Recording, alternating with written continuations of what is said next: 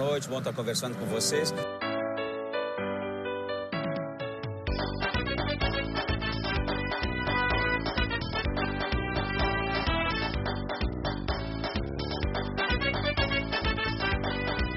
Alô, torcida Chavante! Estamos chegando com o ChavaCast. Quanto tempo, hein, gurizada? Estamos chegando, gravando agora numa segunda. É, e não somos do clube aquele, né? Isso que é engraçado. Gravando na segunda e não somos do clube aquele. Mas eu sou o Pedro Henrique Krieger. Não estou sozinho para retomar o nosso ChavaCast querido. Está comigo aqui Marcelo Barbosa e suas um milhão de camisetas. Bem-vindo, Barbosa. Fala, gurizada. Prazer em voltar a falar com o ChavaCast. E vamos falar do futuro do Brasil, né? Vamos, vamos bater um papo com nosso amigo Leandro Sinotti aí saber o que, que, que a direção do clube pensa para o futuro. É isso aí. Também com a gente, Lucas Maffei. Bem-vindo, Lucas. Fala, gurizada. É uma boa segunda a todos. Tá? Um abraço desde já. Muito feliz nessa segunda. Mas vamos falar um pouquinho do Brasil. E também com a gente o nosso convidado, né? E eu vou chamar aqui já. dire- É bonito esse cargo, né? Diretor comercial e de marketing do Grêmio Esportivo Brasil, Leandro Sinotti. Bem-vindo, Leandro. Boa noite. Só o, só o cara que é bonito, né? Eu tô longe ainda de ser bonito. Mas quem sabe um dia eu melhore. Prazer estar com vocês. Eu que sou um ouvinte assíduo do ChavaCast, hoje poder estar aqui com vocês e a gente falar um pouquinho sobre o- a nossa maior paixão é um prazer. É, e o nosso convite, né, Leandro? Obrigado pela presença dos nossos estúdios aqui do, do ChavaCast. É para falar um pouco sobre um plano estratégico, né? A gente dá, dá para definir assim, que vocês estão trabalhando. E, claro, um dos principais pilares disso é o plano de sócio, pelo menos é o que a torcida do Brasil está se perguntando hoje. Mas antes disso, Leandro, é, como é que come, como é que tu se aproximou do Brasil agora para esse trabalho? Assim, é, tu e outros torcedores começaram isso? É, nos explica um pouquinho como é que começou essa, essa história de vocês para construir esse plano estratégico que tu vai nos contar hoje. Ah, então, Pedro.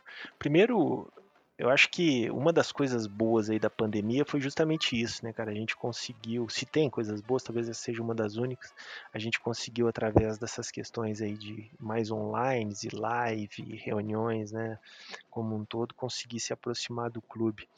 É, no ano passado, final de 2020, eu vi uma entrevista do, do Newton com alguém, eu não lembro se alguém da imprensa, onde eu vi o Newton fez alguns comentários que me agradaram muito aos ouvidos, principalmente que foram ao encontro aí do que eu acredito em relação à gestão e ao que a gente e ao que eu trabalho, né?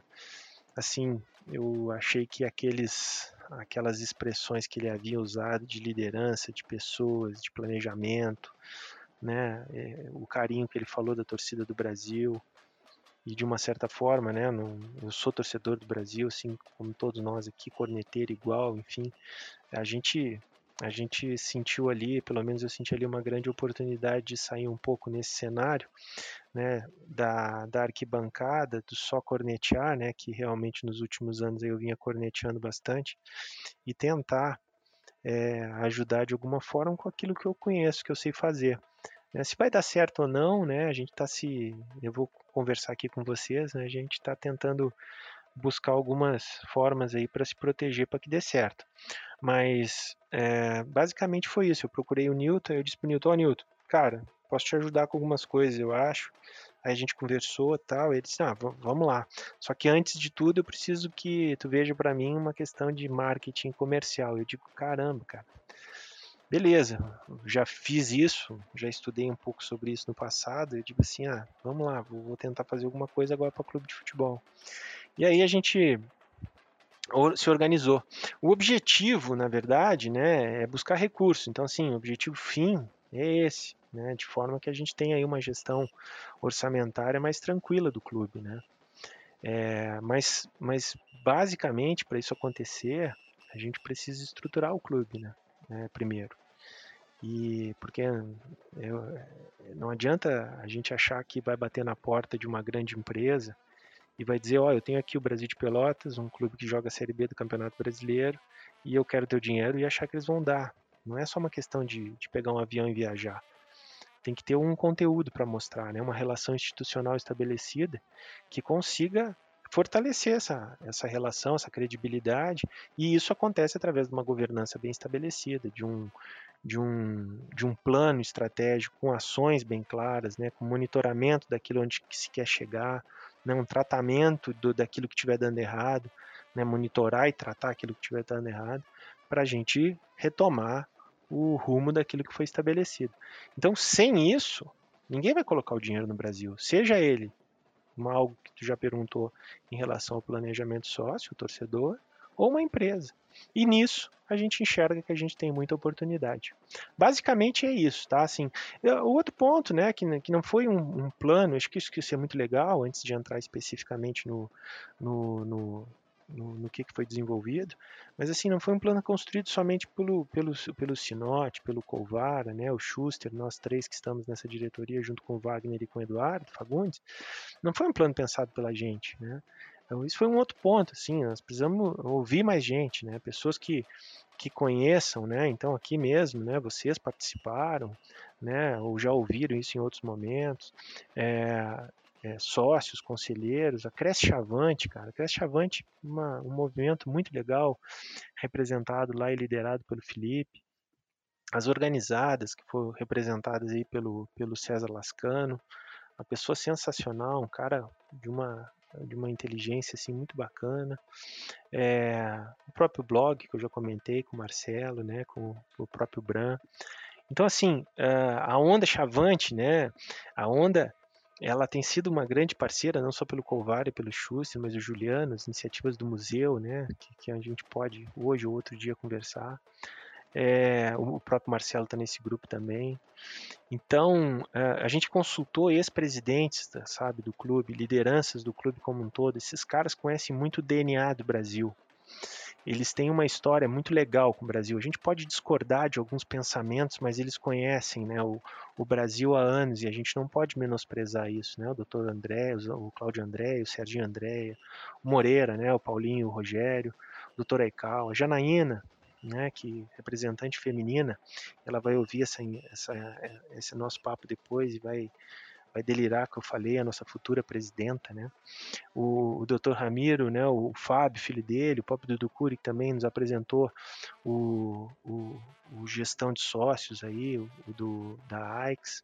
Meu filho, João Vitor, que é um cara com uma cabeça super aberta, umas ideias muito inovadoras, traz um, uma, uma mente muito legal voltada aí pro, pro, pro por a inovação das redes sociais, dos e-games, né, dos e-sports como um todo. Enfim, cara, vocês, né, e, e, o Fabrício lá de Goiânia.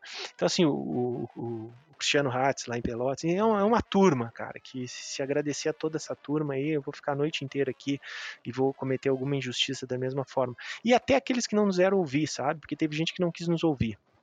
Isso é, isso é legal, porque quem não quis nos ouvir, de uma certa forma, também deu uma informação que algo estava errado né, que a gente precisava, que eu, como eu já comentei em algumas outras oportunidades, é, desmanchar um pouco do, do ranço que a torcida do Brasil pegou nesses últimos anos. Lucas, quer comentar alguma coisa? Sim, na verdade é só. Uh, Leandro comentou aí num plano de marketing e tal, né? Uh, quando vocês começaram esse trabalho, então já existia algum chão para vocês começar ou vocês tiveram que começar do zero, simplesmente do zero? Ué, é, Lucas, te falar que do zero, do zero, talvez eu esteja mentindo, tá? É, já teve algumas iniciativas no passado, mas numa visão de marketing muito voltada para promoção, cara. Muito muito voltada assim para o entendimento de que a gente precisa vender alguma coisa.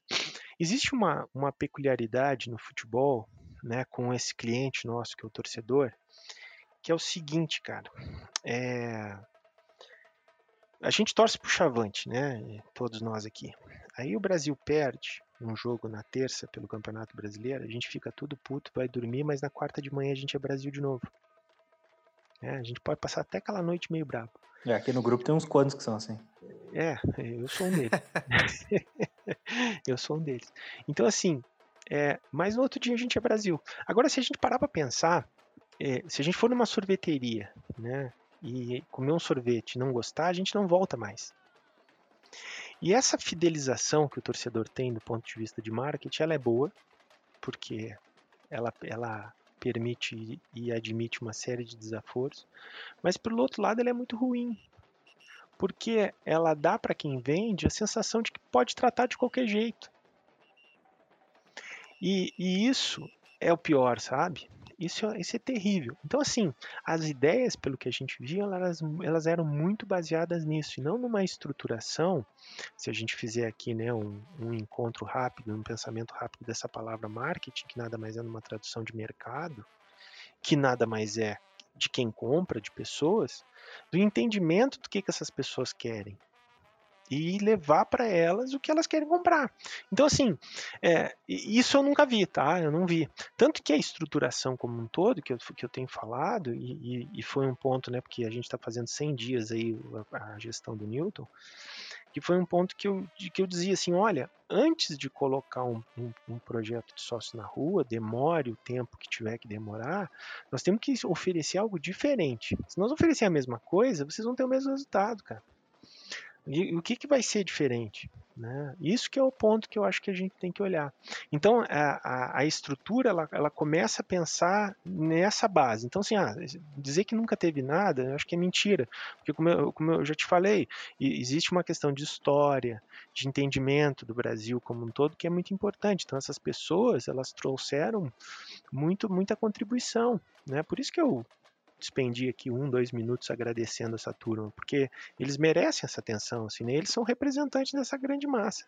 Agora, então não saiu do zero, mas realmente a gente teve que fazer muito trabalho, ainda está fazendo, porque esse trabalho todo ele, ele não é de, de, de, de curtíssimo prazo, não, ele é um, ele é um trabalho mais longo.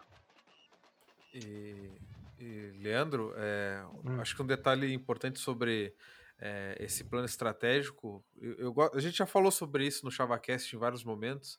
É, o Brasil tem muitas coisas para resolver e muitas coisas para trabalhar, coisas que nunca fez antes, até porque a gente está tá entre os grandes, né? a gente está entre os 40, não é pouca coisa. E, mas o Brasil tem uma vantagem em relação a muitos outros clubes mais estruturados, dá para dizer assim, ou mais organizados, ou que tem uma base melhor, enfim.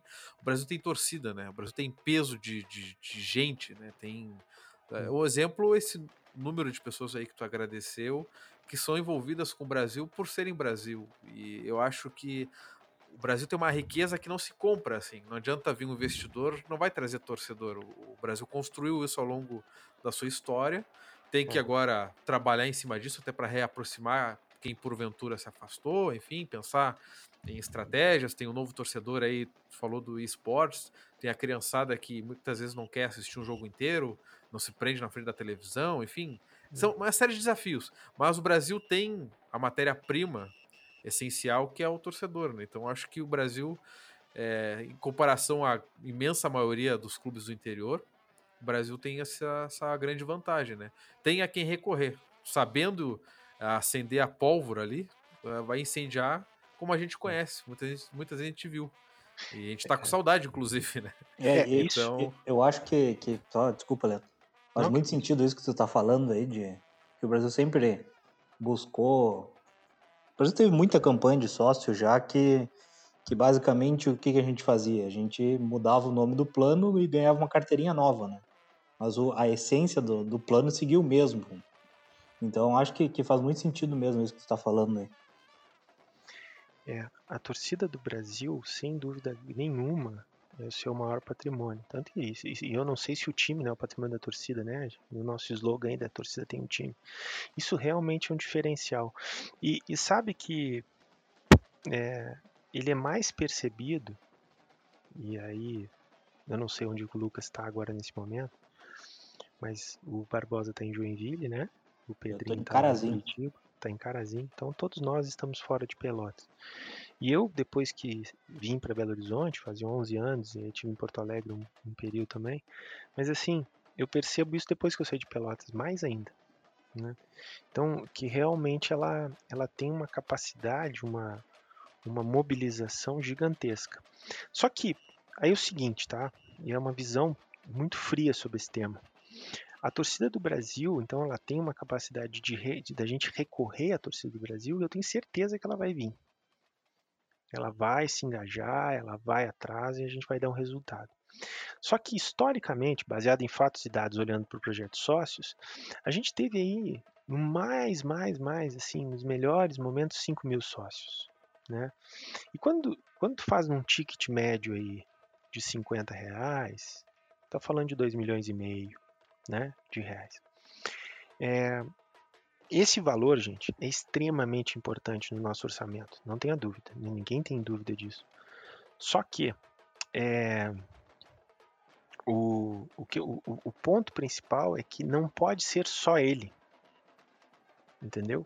A gente tem que ter uma estrutura de clube que busque outras outras alternativas. Porque como a gente só oferece o jogo, se a gente jogar a série C, a série B ou a série D, nós vamos ter planos muito próximos. Só que o custo para fazer uma série D é diferente de fazer uma série B.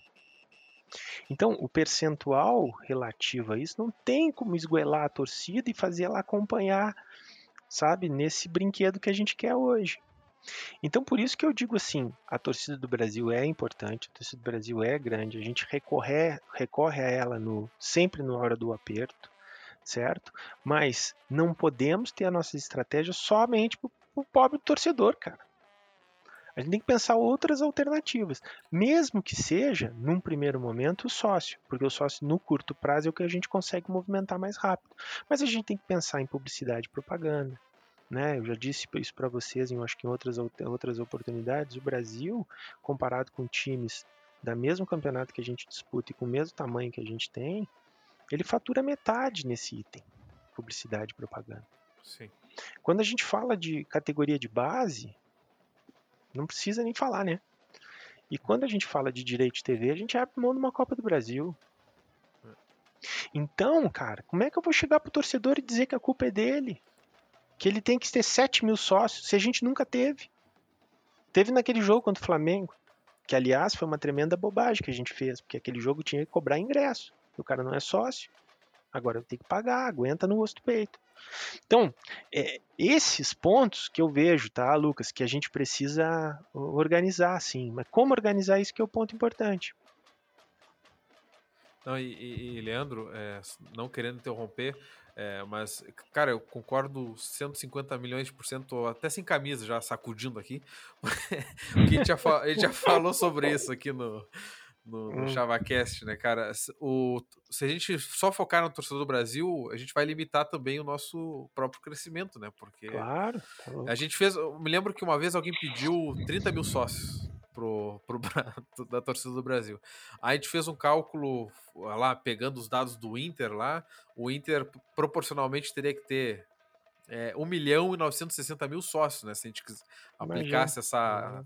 Não, não tem um cabimento. E, e, é muito importante isso que tu comentou, Sinote, sobre os investimentos. E a gente até pode falar, é, tu que trabalha aí em Minas Gerais, é, tu pode falar com mais propriedade sobre isso, para o Brasil também atrair, é, sei lá, maiores patrocinadores. É, o Brasil vai ter que mostrar também outro clube, né? Tem que ter outra imagem. Não, a gente está é. hoje. É um clube jogando Série B desde 2016, eu acho que isso é um fato muito relevante, mas outras coisas pesam contra, né? Então a gente vai ter que trabalhar isso para atrair. Eu, eu, não tenho dúvidas que o Brasil é, é um clube simpático, uh, o Rio Grande do Sul conhece, aqui eu estou em Curitiba, recém comecei um trabalho novo. Pessoal conhece, todo mundo conhece o Brasil, porque o Brasil está sempre jogando com o Curitiba, jogou com o Atlético pela Copa do Brasil, jogou, joga com o Paraná toda hora. Então, sei lá, o Brasil tem, a, tem as, as características, né? Mas a gente precisa é, trabalhar isso para conseguir atrair esses patrocinadores é, maiores, né? E aí não sei quanto tempo vai levar, mas é possível, né? É necessário. É, só, só agregando um pouco o que o Pedro falou, é, eu, bom, eu também moro fora de Pelotas, né? E toda a transmissão de jogo do Brasil no, no Sport TV, o que, que a gente vê nos últimos, no último, no último ano principalmente? Os caras sempre elogiam a torcida do Brasil, que jogar no Bento Freitas é difícil por causa da torcida do Brasil. Eles, eles exaltam muito a torcida do Brasil. E tem falado muito o quê? Dos problemas financeiros do clube. Então, quem está do outro lado da TV, que não é torcedor do Brasil, enxerga o quê? Pô, os caras têm uma torcida foda, e só que, pô, deve ser foda porque os caras estão sem dinheiro. Né? Então, o jogador que está enxergando, vendo aquele assistindo aquele jogo, o cara já pega uma imagem não muito boa do clube por conta disso. Qualquer possível investidor também vai ter uma imagem ruim por conta disso. Então, são esses detalhes que o Pedro comentou que, que, que, que dificultam é, essa vislumbração de, de mais negócios é, que de outras fontes de rendas que não seja torcida. E cara, o Brasil joga tanto no Sport TV que virou até meme já, né? É, o Léo Bertoldi falou isso É, mesmo. Tem um, cara, um E- outro e- cara que também toda E hora. sabe, é, tem, tem um carioca, eu acho que é um carioca, cara, que fala toda hora sobre Ele registra, né? Toda vez que tem É, jogo, ele registra. É, é verdade. E, e esse, esse ponto aí que tu comentou, Pedro, é muito verdade, cara. É, o que- de que forma que a gente vai bater na porta de alguém é se alguém vai olhar investimento, né? Hoje, as grandes empresas, elas têm uma abordagem é, uma série de assuntos, tá? Uma série de de uns pontos assim que, mas principalmente para responder como que tu vai tratar meu dinheiro. Então, a questão da governança, ela é fundamental, né? Como que o clube está estruturado, né? É, o presidente que manda, como é que muda isso? Como é que a, como é que a gente consegue estabelecer uma, uma relação de confiança com, com o que tu vai fazer com o meu dinheiro? Né? Como é que está, tá, tá, como é que se diz? Como, como que está sendo tratado? Existem outros itens, por exemplo, o direito de TV, né, o Brasil aparecer no Sport TV é interessante, é, porque a gente tem 38 rodadas é, transmitidas hoje pra, por, por- pela Sport TV, pela Sport TV não, pela, pela Premiere, né, pela Globo, e tem, sei lá, 20, minu, 20 jogos, 22 jogos aí pela Sport TV. Até contei esse, esse tema e não, não recordo mais.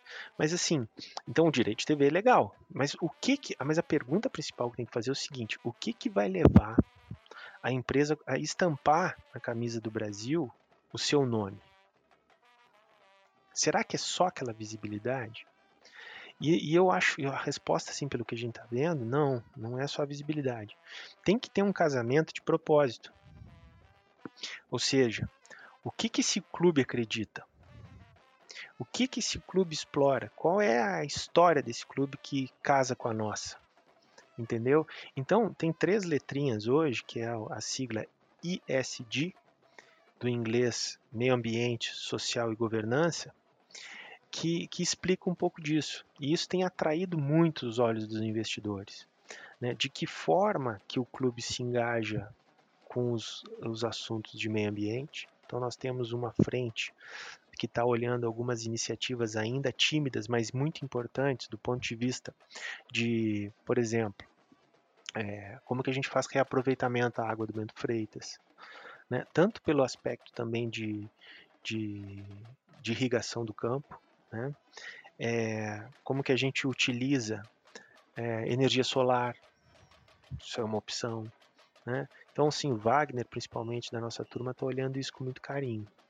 É, nas questões sociais, algumas coisas a gente já começou a desenvolver, certo? Do ponto de vista mais do que aquilo que se inicialmente se faz, né? Vai lá numa instituto de menores, vai lá numa CUFA, faz promoções para essas pessoas, mas eu vou um pouquinho mais além, no assunto diversidade, por exemplo. Não sei se chamou a atenção de vocês, e a primeira coisa que assunto de diversidade vem na cabeça é a questão do, do gênero, né? Mas, pô, de todos que eu, que eu agradeci, só a Jana de mulher, né? Como que a gente traz mais mulheres para essa, para essa, essa questão? As mulheres estão cada vez mais gostando de futebol, certo? Então, assim, como que a gente é, inclui mais pessoas? E aí, quando, como que a gente vai falar que a gente é um clube diverso se a gente não tem uma mulher na diretoria? Nós temos que praticar. Então, isso está dentro da sociedade social. E o governança fala muito das formas que a gente se estrutura. Então, assim, se, se a gente conseguir começar, isso não acontece da noite para o dia, a trabalhar nesses assuntos, eu acho que nós vamos despertar interesse por esses, por esses investidores. E nós temos uma grande vantagem. Qual é? Absolutamente poucos, quase ninguém olha isso. Pouquíssimos olham. Né? As pessoas não têm um olhar, principalmente dos clubes de futebol, para esse lado. Fala, Barbosa, está com a mãozinha levantada aí. Não, não, pode concluir o teu pensamento aí. Eu vou... Não, mas é isso, é isso mesmo, assim que eu queria comentar com vocês sobre esse tema, que eu acho que é fundamental mesmo. O, o, legal do ChavaCast é que o nosso âncora sempre prepara uma pauta e a minha função do Lucas e dos demais é derrubar a pauta do âncora sempre. Então, ah, não tem problema nenhum. Tem problema hoje nenhum. não vai ser diferente. É assim, é, bom, nós todos aqui somos torcedores, nós, nós vamos falar como torcedores. Tu ainda está falando como diretor de, de marketing do clube, né? Mas é, a gente sempre viu no passado recente do clube, vamos falar, pegar de 2000, dos dois últimos presidentes para cá, é, a gente ouvia muito do, do Helder, é, final de ano, lá por setembro, e aí, o ano que vem, como é que vai ser? Ah, não sei se eu vou ser o presidente no próximo ano. Então o Brasil terminava o, o, a Série C, por exemplo, lá de 2008, lá em início de dezembro, e aí, ah, beleza, não caímos, tal, tá, beleza, então vamos, ano que vem eu sigo. E aí começava tudo do zero e, cara, a gente sabe o que acontecia. Isso com, sem verbas de, de televisionamento, sem, praticamente sem dinheiro. Depois trocou o presidente, veio o Ricardo, é, começamos também lá na, na, na, segunda ano do Galchão e chegamos na Série B, onde entrou muito recurso de, de dinheiro para o clube. Mas o planejamento parecia sempre o mesmo, né? Ah, é, o, o, e o time para a Série C, ah, não sabemos ainda, vamos ver se a gente não vai cair no galchão. Ah, o treinador vai ficar, não depende se vai cair no, se não vai cair na Série B. Sempre tinha um porém para não existir um planejamento futuro. E, e, a torcida do Brasil está muito cansada disso, né, de ouvir isso.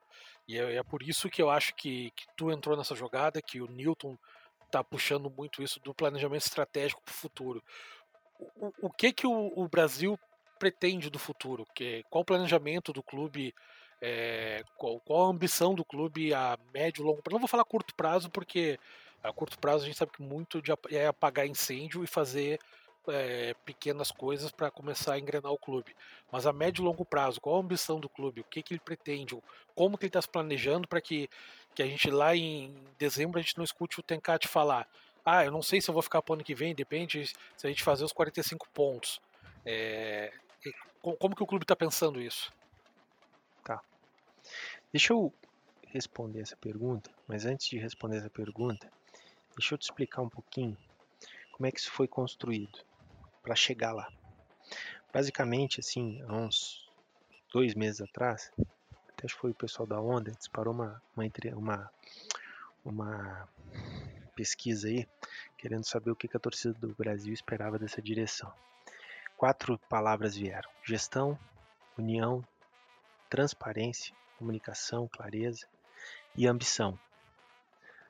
É, ambição vai ao encontro disso que tu como acabou de falar, né? Onde é que nós vamos chegar, quais são as metas, os planos para os principais pilares do clube, digamos assim. Essas quatro palavras se tornaram os compromissos do, do, da direção do Newton com o clube e com a torcida.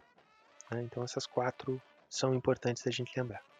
Paralelo a isso, dentro dessa construção, disse o seguinte, gente, nós precisamos agora ter um modelo de gestão que sustente o que a gente quer chegar. Então, se a gente pensar numa casa, construção de uma casa é o telhado dessa casa. Só que ninguém começa a construir uma casa pelo telhado. Certo? Assim, a gente não começa a construir a casa pelo telhado, a gente começa a construir pelo, pelo alicerce. Esse telhado, que é onde a gente quer chegar, que é a finalização, imaginem vocês, são resultados.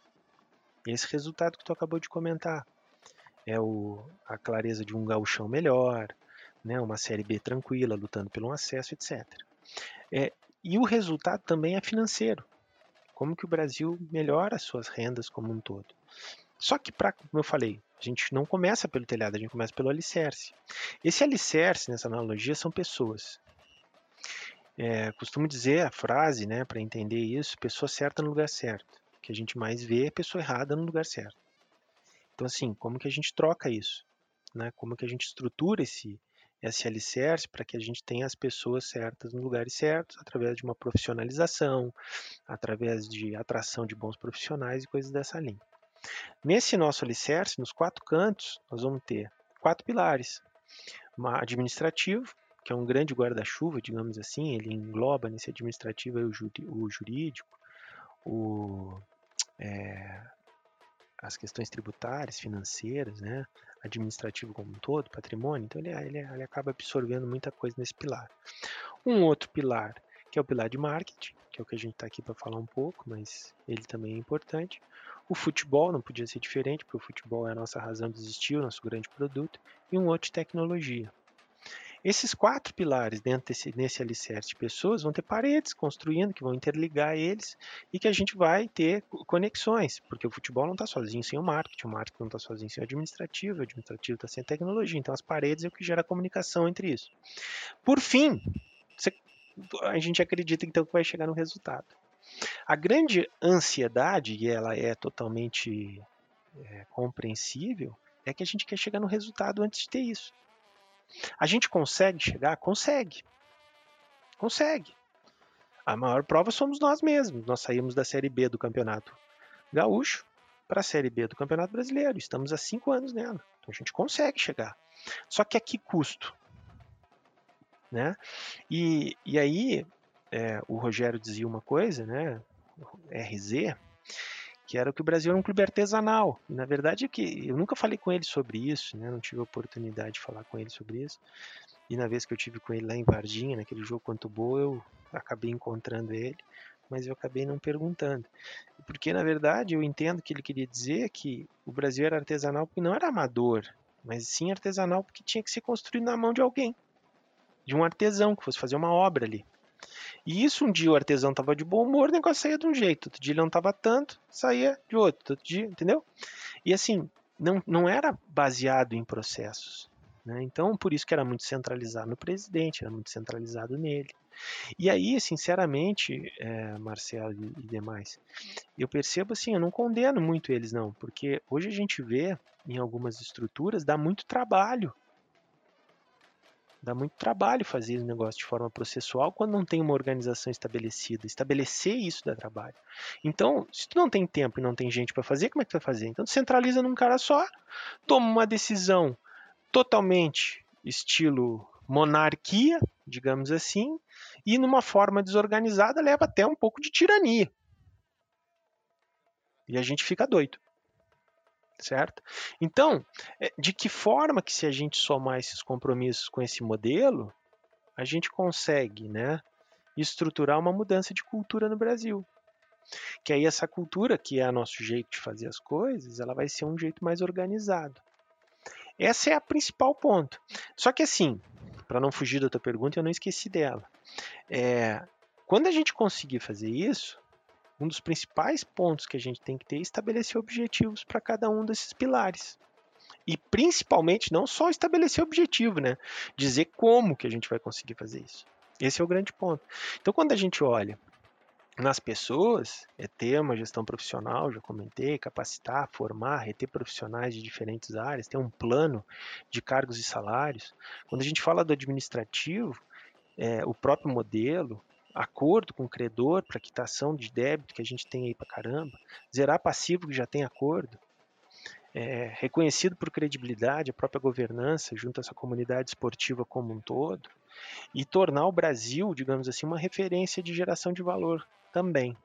No marketing, a estruturação da, do, do, da, da, dessa estrutura do marketing do comercial acho super importante, o projeto de sócio que a gente vai falar, as receitas de publicidade propaganda, etc. Para chegar no futebol.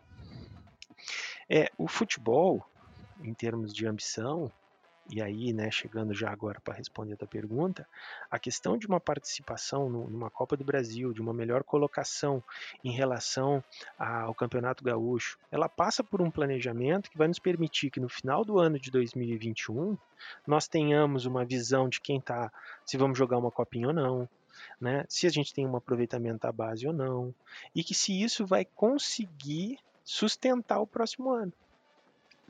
Então, a ideia ela passa por essas ações. Só que elas precisam ser de uma certa forma organizadas para que isso aconteceu, para que isso aconteça. E o que está acontecendo hoje? E eu também, tá? Eu também. Acho que eu fico feliz de ver o Brasil não se classificar nesse campeonato gaúcho horroroso, de nível técnico horroroso. Claro que não fico. Né? Mas o que está acontecendo hoje, né? E até comento de, lá com, com a direção. A gente se, se coloca numa posição de que sem nada disso, não teve um plano ano passado, não ficamos com metade do, nenhum jogador, ficamos com dois ou três. É, não tinha alguns meses de salário atrasado, ninguém querendo ficar, tendo que fazer um time com 10, 15 dias antes da estreia, um pouco mais, um pouco menos, com preparo físico um pouco de brinquedo, que essa é a realidade, a gente queria se, se, se classificar. E aí eu pergunto para vocês, veja bem, isso não acontece, mas se qualquer um de nós estivéssemos, qualquer um de nós estivesse na frente do Brasil, chegasse para nós nesse cenário e dissesse assim, ó, dou 12 pontos para vocês hoje, vocês não jogam o campeonato, vocês aceitariam ou não? Aceitaria, feliz, cara. Feliz da vida. É, Feliz eu- da vida. Então, ve- ve- veja bem, Marcelo. Eu, o ponto é o seguinte: o planejamento nesse começo do ano ele deu certo. Ah, mas como assim deu certo, senhor? Não, deu certo. Teria dado errado se a gente tivesse classificado. Teria dado errado pro bem, né? E teria dado errado, mais errado ainda pro mal, se a gente tivesse caído. Isso aqui, então o plano deu certo, nós não caímos. Na situação que a gente, a gente não caiu. Só que isso é uma coisa. A outra coisa é o seguinte: tu tá satisfeito com isso? Ah, não. Tá doido? Eu não tô satisfeito. Pensar que eu sou um dos 40 clubes maiores do Brasil e eu não consigo, com todo o respeito, mas com todo o respeito mesmo, não fazer frente para o Aimoré?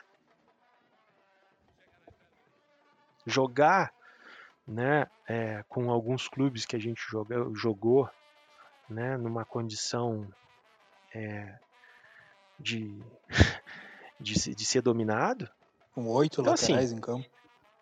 é, pois é, entendeu? Então, assim, a, gente, a- a gente- sempre comentou aqui no, essa situação não é legal.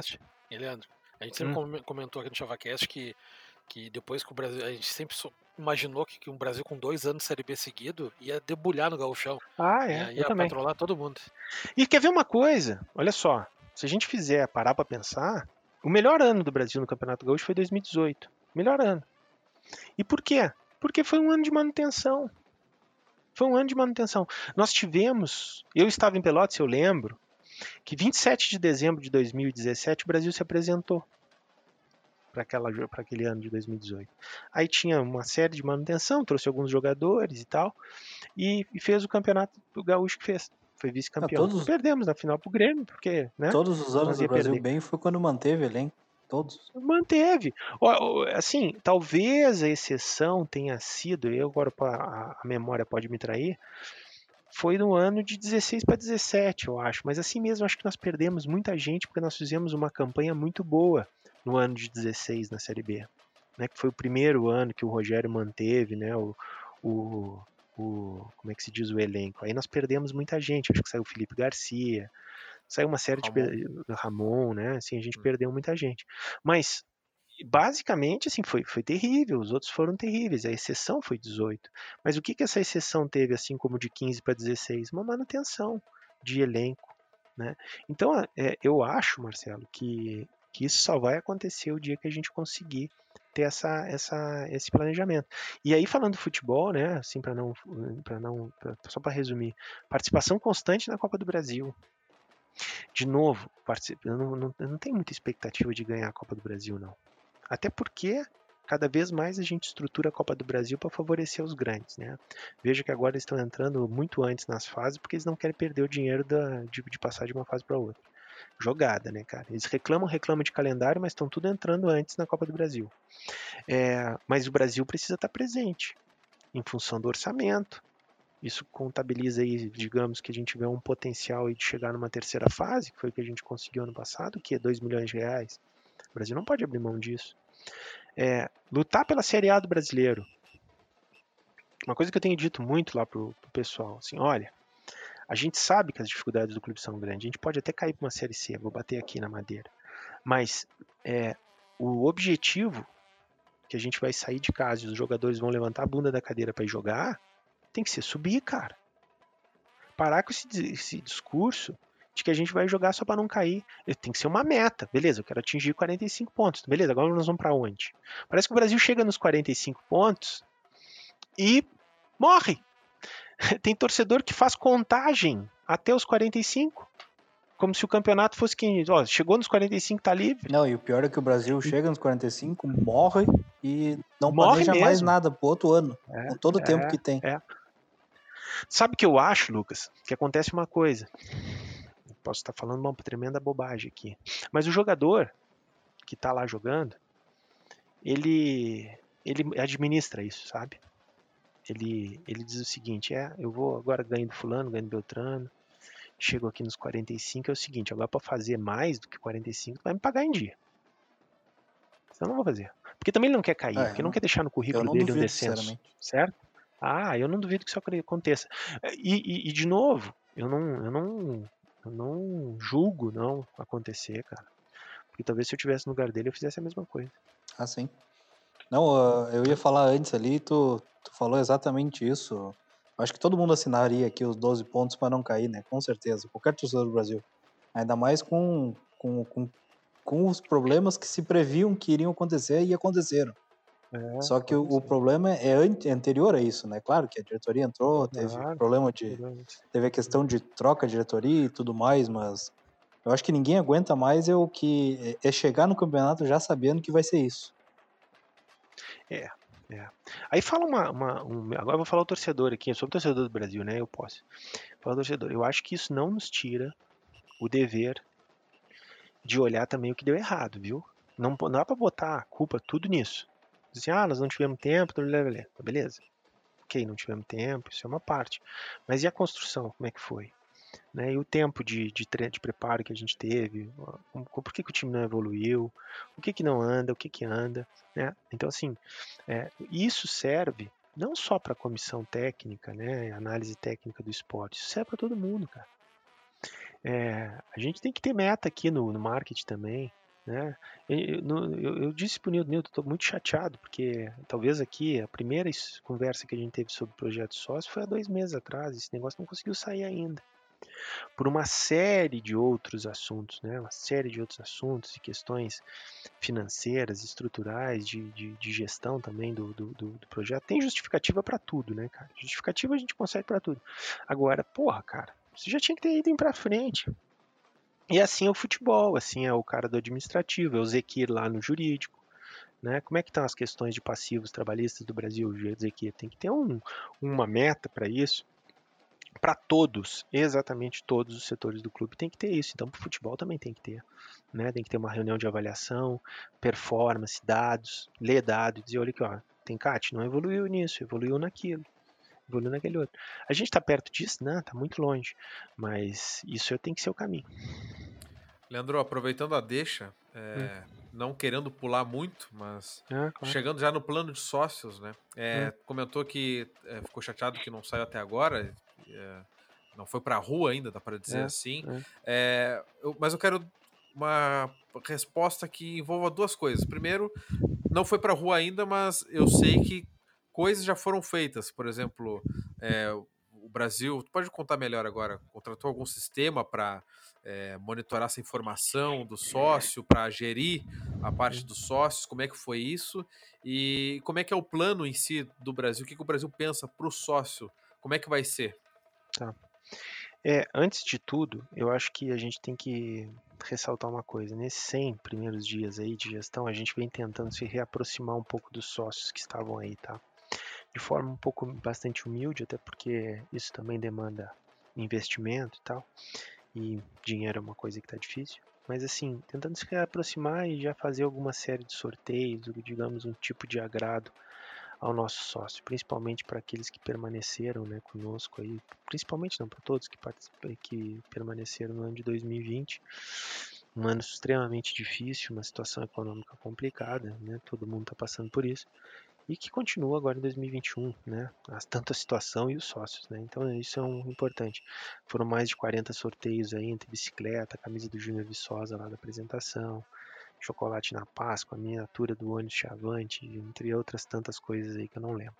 Então esse é um primeiro ponto que acho que eu dar uma atenção ao torcedor que está precisando.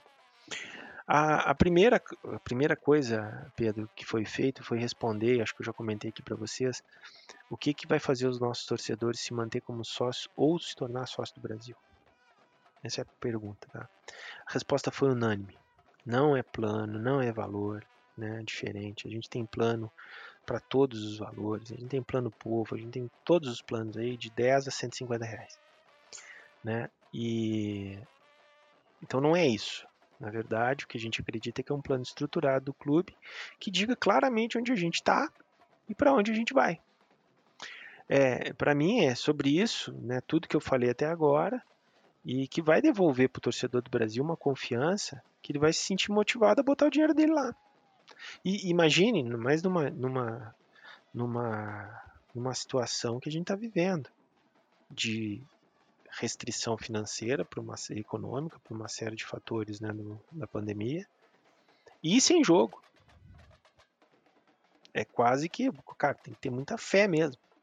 Então, assim, é, esse é um ponto importante. Né? A gente acredita demais que uma estruturação do clube, que essa palavra dizendo, olha, o Brasil mudou, ela vai ajudar muito a atrair investidores. Aí a torcida do Brasil, por consequência, vai voltar a acreditar no clube. Acho que a gente tem que deixar de ranço, tá? Sim, nós estamos muito cheio de ranço. Vamos deixar esse ranço de lado. Eu estou falando isso para mim mesmo, né? Já já já estava muito com muito ranço. Eu digo assim, não chega, vamos tentar ajudar de alguma forma estruturada. É, e não serve só para, na visão do marketing, não é somente o torcedor, mas os novos patrocinadores também, né? Como que a gente vai estruturar nisso? Que aí a gente vai olhar com mais, digamos assim, seriedade para esse tema. Baseado nisso, a gente preparou um projeto sócio. Esse projeto sócio, basicamente, ele busca fortalecer, recuperar, atrair e incluir. Esses são os quatro pontos. Fortalecer a relação com os atuais, recuperar aqueles que deixaram de ser sócios, atrair novos e incluir todo mundo. Os planos de hoje incluem todo mundo? Inclui. Tem plano de 10 a, a 150 reais. Inclui todas as faixas. Mas tentar. É, é, não é só o valor, como eu falei. É a facilidade. Então, como que a gente desperta sentimento de pertencimento nesse torcedor e como que a gente facilita a integração dele com do sócio com o clube? Então a aposta do, do, do projeto sócio está muito voltada para isso, em toda a estruturação que eu comentei para vocês até agora e numa facilidade de comunicação do clube com o sócio. Então a gente aposta demais na recuperação da central de sócios, aposta demais no, num, num site mais estruturado, né, que a gente consiga é, também facilitar a comunicação com esse sócio. E por fim o app Chavante, que eu acho que é a grande novidade, porque o app ele acaba facilitando numa plataforma e no celular que está na mão de todo mundo hoje, a comunicação instantânea do clube. E existem ferramentas dentro do marketing que favorecem isso. É, principalmente quando a gente fala de marketing digital. Então, para vocês terem uma ideia, hoje eu consigo, por exemplo, e foi um, e é um exemplo real, no jogo do Brasil e Caxias, o Brasil teve 15 mil acessos às suas hashtags na rede social.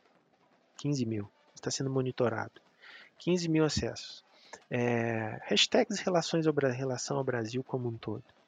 É, desses 15 mil, sei lá quantos por cento era torcedor do Caxias, mas é, muitos torcedores do Brasil. Qual o perfil desse torcedor? Que horas ele acessou? A gente sabe que o torcedor do Brasil no Twitter acessa o Twitter do Brasil, pelo menos tem contato com, tu, com o Twitter do Brasil, sempre em grande volume, alguns minutos antes da escalação sair seja ele aguardando, seja por um push, alguma coisa desse tipo. Por que não, antes da escalação sair, a gente colocar uma propaganda de alguém relacionada com o clube e monetizar essa relação? Então essa inteligência de marketing, ela está lá olhando o comportamento da comunidade. E essa inteligência que vai dizer o seguinte, ó, app, manda notícia essa, manda isso, manda aquilo. Então, no marketing, no marketing digital e na relação do app com o torcedor, a gente pretende estabelecer isso. Sem contar do sócio, especialmente, como que facilita a vida do cara. Tipo, pô, eu quero pagar. Vamos lá, eu vou pagar. De, é, é, escolho lá minha forma de pagamento, ele emite um boleto, me manda ele me manda um link para fazer um depósito, enfim, uma série de facilidades, um pagamento com cartão de crédito, com, com boleto bancário, coisas desse tipo. A gente está pensando também em algumas promoções, né? promoções para uso do cartão de crédito, por exemplo, tipo é, pague 5 ganha sexta, pague é, a décima, até a décima primeira ganha a décima segunda, é, enfim, né, um adiantamento, depois eu posso comentar isso nos planos especificamente, mas um adiantamento aí para capitalização de curto prazo. Então tem uma série de opções que dá para fazer, mas acho que a grande, a grande diferença é, são essas ferramentas, então como que a gente se comunica melhor com o clube, e o engajamento em torno de um projeto de planejamento que o, que o clube está tentando realizar. É, Buris, querem comentar alguma coisa? Senão eu já vou emendar aqui. Falando sobre os planos, então, Leandro, é, tu falou de adiantamento, né, de, de pagamento, uso do é. cartão de crédito. Claro que hoje as opções para pagamento elas estão surgindo, estão é, surgindo novidades a cada momento, né? E, e eu entendo que é, para o Brasil não tem como se adaptar a todas elas tão rapidamente. Talvez não seja até interessante, mas eu vou citar algumas aqui só para o torcedor do Brasil é, ficar sabendo, assim. É, o Pix já é uma realidade, né? Mas o, WhatsApp vai ter pagamento por dentro do aplicativo. É, são coisas que o mundo tá, tá uma loucura assim nesse sentido, né? Para facilitar a troca de, de é. pagamento, de, de compra, enfim. É, pensando no sócio do Brasil, é, qual, qual, todos os planos vai dar para adiantar parcelas, vamos supor assim, é, mensalidades? Né? Todos. Praticamente o que nós vamos fazer, tá? São quatro planos. No, no, no primeiro momento, quatro planos. Depois eu eu comento o que, que vem de futuro. Mas no primeiro momento, quatro planos. Um, um, primeiro deles é um plano um pouco mais elevado, digamos assim, em termos de valores. É um plano de 200 reais mensais, com acesso aí a todo estádio, né, liberado. Só que a grande vantagem desse plano é a gente antecipar essa, esse pagamento. Então, vamos lá, né? A gente paga aí 200 reais por 24 meses, são 4.800 reais. Se pagar dois mil reais, o, o, torcedor do Brasil ele vai ter direito a todo o acesso quando tiver né, o retorno aí para para acesso ao clube, no caso, né, para jogos, do, de todo o ano de 2021, no momento que, que retornar, e todo o ano de 2022. Então, praticamente, ele vai pagar 10 prestações, aí, 10 é, no boleto, no cartão de crédito, ou à vista, né, num boleto, coisa desse tipo, então é boleto e cartão pagar dois mil reais, 10 vezes ele tem acesso todo ano, todo o resto de 21 e 22. E algumas brindes aí, algumas promoções que vão rolar especialmente para essa turma que a gente ainda está olhando. É, esse é o principal. Por que, que esse é o principal? Porque esse vai nos, vai nos é, nós vamos pegar um público então um pouco mais VIP, digamos assim, né, com uma, uma possibilidade de renda um pouco maior. E nós, nós queremos fazer com esse adiantamento uma capitalização do clube no curtíssimo prazo. Para quê? Para chegar nos objetivos que a gente tem aí, que não precisa nem falar, né? Estamos a portas de uma, uma de um início de uma série B e a gente precisa cumprir com honrar com uma série de compromissos e a gente tem uma expectativa aí de mil sócios nessa categoria. Se a gente conseguir mil sócios nessa categoria, são 2 milhões de reais no curtíssimo prazo. Aproximadamente, mais ou menos isso, tá? Porque tem alguns descontos, antecipação dos cartões, depende como que a pessoa vai pagar. Mas, tirando esses encargos aí, em torno de 1 milhão e 800 a 2 milhões de reais. Nós vamos ter um acompanhamento dessa categoria no site, vamos, vamos, vamos conseguir mostrar para o torcedor também a questão de transparência, como está andando esse plano. É, o segundo é um, um plano de que já existe hoje, né, que é o plano de 70 reais com acesso ao estádio, né, e, e ele 40 reais para dependentes. Ah, mas aí eu quero pagar antecipado, também pode, né, quero pagar 700 reais, né, pagar 700 reais tem direito por por 12 meses, tá? Aí não é que nem o outro todo 21 e 22, 21 e 22 é só no plano principal esse. Esse seria 12 meses. Ele, ele paga 10, ganha 12. Ah, mas eu tenho um dependente. Aí é 700 mais 400, né? Então é 1.100. É, paga o ano inteiro para ele e para o dependente. Um outro plano que a gente está fazendo, que ele é um plano individual, só, o, só a pessoa, 50 reais, mas ela paga é, é, ingresso avulso. Por que desse plano? Porque como nós não estamos oferecendo futebol, é interessante para a pessoa, de repente, né, aquele que está mais apertado e tal, passar nesse plano. Só que esse plano ele vai ter uma questão de fidelidade. Ele vai ter que permanecer por esse plano por um ano, ou só se ele quiser ascender para outros planos, coisas desse tipo. É, isso é interessante também, se quiser pagar 500 reais, paga 500 reais, ele ganha, paga 10, ganha 12, na mesma linha. E o último é o Chavante Mais Povo, que a gente está olhando quando que vai lançar esse plano, se vai lançar agora, se vai lançar quando voltar ao estádio, porque ele é aquele do, do só acesso a, a arquibancada norte, né, de 25 reais, também como compra do ingresso avulso. Por que, que a gente entra com a compra do ingresso avulso? Porque existem muitas questões que são interessantes depois, em, não, tanto no plano de 50 como de 25, até eles já existem, tá? Mas são, é, é importante porque isso nos dá o direito, por exemplo, ah, não quero cobrar no Campeonato Gaúcho, não precisa cobrar. Mas se a gente joga a final do Campeonato Gaúcho, aí é diferente, entendeu? Dependendo do, do espetáculo. Já aconteceu algumas, algumas opções, algumas oportunidades, ser o contrário. A gente tem que colocar o ingresso todo barato. Aí, enfim, não isenta ali o torcedor e o sócio não se, não se sente, digamos assim, lesado. Então esses são, são os planos, tá? Amanhã nós vamos lançar uma pesquisa, basicamente, mostrando esses planos. É uma pesquisa rápida, né? Trazendo lá, uma, acho que nem traz todos os planos, não me lembro agora de cabeça, mas mostrando o seguinte: ah, se você fosse contribuir com o Brasil, de que forma você contribuiria? Não contribuiria? Ah, contribuiria até 50 reais com acesso né, à compra de ingresso, contaria com, contribuiria com 70 é, e, e, acesso livre aos jogos, e ou contribuiria acima de até 200 reais, mas com uma super promoção para 21 e 22 e blá blá blá. Enfim. E aí o cara vai escolher. Por que, que a gente quer ver isso? A gente quer ver um potencial que vai ter do, da campanha, porque o app é lançado dia 24 de maio, né? E principalmente para a gente conseguir, no primeiro momento, é, com esse plano um pouco maior, que ele é que tem expectativa de menor aderência em função do custo, é uma verdade, a gente treinar a plataforma, testar para ver se está tudo rodando, para que o dia que o app tiver à disposição, tanto, no Google Play quanto na Apple Store, a gente ter sucesso aí, não, né? não dá problema, travar, coisas desse tipo. Sem contar que a gente vai ter a central do sócio e o site também. Então, basicamente é isso, tá, Pedro? Perfeito. E sobre o, o aplicativo, só um comentário. A gente estava hum. vendo antes aqui, antes de começar a gravar. O aplicativo sai no dia 24 de maio, né?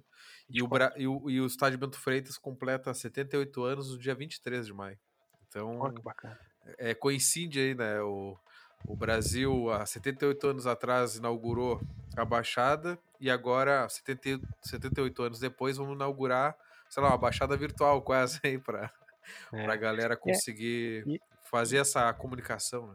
E essa plataforma ela nos dá direito a muita, nos dá opções para muita coisa, tá? Inicialmente, como eu falei para vocês, vai ser mais notícias, é, tabelas e a questão do, do, do, sócio como um todo, né? Com essa facilidade, agilidade, assim, o sócio não vai precisar mais no Bento Freitas pagar, se quiser pagar tudo pelo app, né? Nessas formas de pagamento que, que lá estarão mas ele também vai proporcionar no futuro algumas outras coisas, como uma loja, né, como vídeos de treinos, uma interatividade maior. Então, eu acho que isso é um, um, é um grande virada para o Brasil nesse momento. É questão também de, de cashback, né? É, tem algumas coisas, algumas formas de pagamento que são interessantes, né? A gente está buscando ah, alguns alguns retomar alguns parceiros, né? Trazer um pouco mais de, de visibilidade para esses parceiros que hoje oferecem descontos para quem é sócio do Brasil. Isso é uma coisa pouco divulgada. Então, assim, são melhorias que ao longo do tempo a gente vai buscar para tentar, né, cada vez mais tornar os planos do Brasil aí mais, mais atrativos. Sem contar uma das coisas né, que, que a gente já, já tem observado, que existem algumas promoções que estão rolando que pode rolar pelo app mesmo, tá? Tipo, Marcelo aí que gosta de camisetas né, do Brasil, uma, um leilão de uma camiseta de, de algum jogo. A gente está pensando na questão da, da, das camisetas da estreia, de repente, os primeiros sócios desse plano né, maior aí, a gente premiar cada um com uma camisa autografada, não sei. A gente está pensando em algumas alternativas. O Barbosa vai dar um jeito de hackear o aplicativo.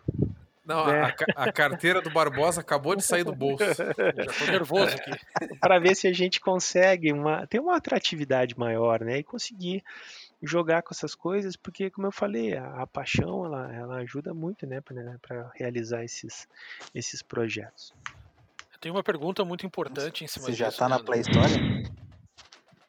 Não, ainda não, só dia 24. Não, o Barbosa tá nervoso tá por causa das camisas, né? Ah, entendi. Já tá lá. é, talvez ele pergunte isso. Não, não tá ainda, Barbosa. Uma pergunta muito importante em relação às formas de pagamento no app. Eu quero é. saber se vai ter a opção motoboy. Não, cara. Pô, Deixa- acabou com a alegria da torcida, cara. Que isso. É, assim, Cara. ó, nós vamos, nós vamos fazer algum negócio diferente aí. Nós vamos, é, a princípio, né, a gente tá pensando, né, na o Pedrinho comentou algumas coisas interessantes aí, que ainda não vão estar, mas a gente vai, vai adequar. Mas assim, é, boleto bancário, débito em conta, dinheiro na central do sócio, né, que, é- que a gente não quer usar, e principalmente cartão de crédito.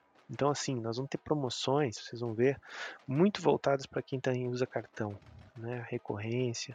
Por quê? De novo, muito sincero. Adimplência. Se a gente tem que olhar um indicador para poder fazer uma gestão orçamentária legal, é a adimplência, cara. Então, assim, existem formas de pagamento que garantem uma adimplência maior. Cartão de crédito é uma delas. Então, a gente vai priorizar muito a operação por cartão de crédito. Isso é muito interessante, trazendo vantagens para o torcedor. Então, como eu falei, o cara quer pegar, pagar 50 reais por mês. Se ele, ele tem cartão e ele tem débito em conta. Se ele botar em débito em conta, ele vai pagar 50 por mês. Se ele botar no cartão, ele vai na quinta, na, pagar a quinta, ele ganha a sexta, pagar a décima primeira, ele ganha a décima segunda. Por quê? Para garantir uma adimplência maior. Tá? Então, o cartão é a grande ferramenta. E logo em seguida, né, algumas, é, a gente está pensando em buscar algumas parcerias, tá? Né, nessa questão de pagamento. E aí existem algumas empresas hoje que são interessantes, não estou dizendo que é ela, mas o estilo PicPay aí é uma coisa ba- bacana, que oferece cashback, uma série de coisas que eu acho bem interessante. E, e- e só para fazer um comentário, ô, Leandro, eu acho que não, não, é, não é nem o caso de falar quanto custa, mas pro torcedor do Brasil ter uma noção, é bem caro, né? Ter um aplicativo, né? Não é um investimento, imagino eu, grande, né? Não, não é barato não, tá? É, esse é um ponto interessante, porque nós tínhamos um aplicativo, uma empresa que nos servia antes, que nos né, era o nosso fornecedor nesse sentido, que ela era uma empresa maravilhosa, muito legal, não tem nada a reclamar dos caras. Só que assim, ela, ela tinha parceiros, certo? Então ela, ela tinha uma gestão dos sócios, aí ela tinha que ter um parceiro do pagamento financeiro, ela tinha um parceiro para desenvolver a questão, sei lá, do, do app, ela tinha um parceiro para fazer o, o processo XYZ. E cada um desses parceiros cobrava um valor. E o outro ponto, essa empresa ela nos cobrava também fixo, um valor fixo por mês. Nessa renegociação, o que, que a gente fez? A gente buscou um parceiro que ele tem todas as saídas. Ele tem um aplicativo, que é a, a Xmobile, ela tem o, a X Sports que faz a gestão, né? Então, e ela centraliza todos no mesmo custo, e esse custo é percentual. Qual é a vantagem de ser um custo percentual? Seguinte, Deus queira que a gente chegue aí nos. Quantos mil sócios? 30 mil, né, Pedrinho? Que a gente queria. 30 mil sócios, o cara ganha percentual sobre 30 mil. Que, né? Não tem problema nenhum. Porque ele também vai nos ajudar a vender, ele merece ganhar. Então, o cara é o trabalho do cara. Agora, num, num aspecto como a gente estava fazendo até então, com um valor fixo, se a gente tivesse 30 mil sócios ou mil, a gente ia ter que pagar a mesma coisa. Estava pagando a mesma coisa, né? Então, é, assim a gente acredita ter feito uma negociação um pouco melhor e centraliza tudo dentro do mesmo fornecedor. Ô, Leandro, só, eu acho que é bom dar de forma rápida, de repente, te explicar. Eu acho que são duas empresas que vão ajudar nesse plano de sócios, né? A própria, acho que é a Ix, que tu comentou aí, Isso. que é quem vai, vai gerir Tá. isso, e tem uma Ótimo. outra empresa que eu acho que vai é, analisar os dados do, do, do, clube para atrair mais sócios e levar, entender a demanda disso aí, né? Eu acho que é importante falar. E também que essas empresas estão presentes nos grandes clubes do país, né? Ótimo, boa. É, isso aí. O, o, só pra gente imaginar, tá? Imaginem assim, ó, a gente tem uma comunidade, né? Tem uma comunidade diversa, né? Família, gente, torcedor do Brasil, em tudo quanto é lugar do mundo, etc. Comunidade, pessoas. Na base, a gente tem uma coisa chamada inteligência de marketing, né? Nessa inteligência de marketing, o nosso, o nosso parceiro é a Alba de Florianópolis, que ela está fazendo o seguinte: ela vai olhar a movimentação dessa comunidade. Então, o que eu falei, 15 mil acessos quanto Caxias, 30 mil acessos quanto Inter. É, onde que estão essas pessoas? É mulher, é o homem? É, ele entra no site, ele chega lá, bota produto na sacola, mas não paga. Então, toda essa inteligência ela está funcionando do ponto de vista de diagnóstico, de análise de tráfego, de leads, coisas desse tipo no marketing digital. Sem contar que eles vão fazer o seguinte: estratégias de marketing. Não só marketing digital, mas marketing do clube como um todo. Né, que suportem, lembre sempre, aquele contato com essa comunidade que está aqui acima. Essa comunidade ela interage com o clube. Por onde que ela interage? Quando a gente fala de coisas físicas, ela interage na central do sócio, ela interage na loja do estádio, né? então a estratégia aqui tem que estar olhando isso também, mas ela também interage muito, ainda mais agora em pandemia, via redes sociais e ela vai em algum lugar comprar. Esse vai em algum lugar, entre aspas, é o site web. O site, o, o site, né, é, é, o site do Brasil, né, vai ter uma integração com o sistema da AIX, mas o app é da AIX, né, da, da AIX Sports, que nem comentou, que é a gestão dos sócios e que está construindo o app. A AIX chegou no Brasil por uma coincidência muito legal, o Eduardo Cury, do Hotel Cury em Pelotas, ele é conhecido de um dos proprietários, aí nos, nos apresentou, nos entregou lá um, um, um folder, um, uma propaganda deles. E aqui no América, em BH, conversando com os amigos do América, eles me disseram, cara, nós trocamos lá e tal para Aix, e aí a gente conheceu, né? Veio a calhar que quando eu fui comparar as duas empresas, elas eram as mesmas. Sem contar que eles são fornecedores hoje da Chapecoense, do CRB, CSA também parece e mais alguns clubes aí que eu, que eu tô, me esqueci agora, mas basicamente são esses, esses fornecedores, tá? Esses dois. E eles realmente têm essa, é, essa função dentro do, do marketing. Não, é legal saber para onde a gente está querendo ir, até porque o, a empresa que estava administrando essa, isso aí do Brasil é, tinha essa possibilidade de analisar os dados, os dashboards, é, e isso o Brasil nunca, nunca solicitou isso para eles, né?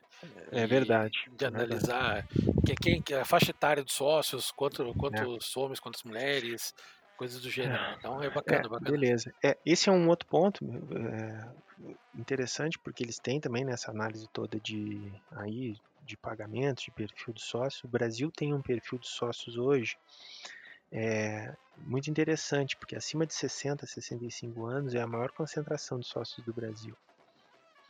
Isso, isso para nós é uma informação muito válida, porque se a gente parar para pensar, fazer aí um, um, cruzamento dessa informação com o último censo, nós vamos olhar a pirâmide e dizer assim, opa, tem coisa errada. E mais um argumento de que o problema não é financeiro. Por quê? Porque teoricamente, teoricamente, tá? a gente está lidando com um público que já parou de trabalhar e um público é, com menor quantidade na pirâmide. A pirâmide, na sua base, ela é mais larga, né? ela tem mais gente. Então, teoricamente, em volumes, em volume, quantidade de sócios, não deveria ser esse o maior grupo. Porque eles, teoricamente, não estão mais economicamente é, ativos e são menores quantidades. E aí, quando pega absoluto, o maior percentual está nessa faixa. Então, é, para vocês verem que nós temos oportunidade. Entendeu? Nós temos oportunidade, porque, de novo, tudo é teoria, né? Teoricamente, aquele público economicamente ativo e que tem mais quantidade de pessoas, a gente não está olhando, ou pelo, não está pegando, ou pelo menos não está pegando a quantidade que deveria pegar. Isso veio da análise da Society, tá, Marcelo? Que a gente fez. É, é, Sinote, é claro que tem muita coisa sendo, sendo feita e não dá para a gente resolver tudo em um mês, né? Claro. Mas vendo as redes sociais do Brasil, eu gosto de ver uns rankings que de vez em quando saem hum. de número de seguidores, né? Que eles somam hum. Facebook, Twitter, Instagram, YouTube, hum. agora o TikTok também está muito forte entre os clubes. É, e o Brasil está sempre entre os 50. E de, desses 50 clubes, eu acho que deve ter uns 15 aí no máximo que são do interior. Então o resto tudo é capital. Então, logicamente, mais gente, né?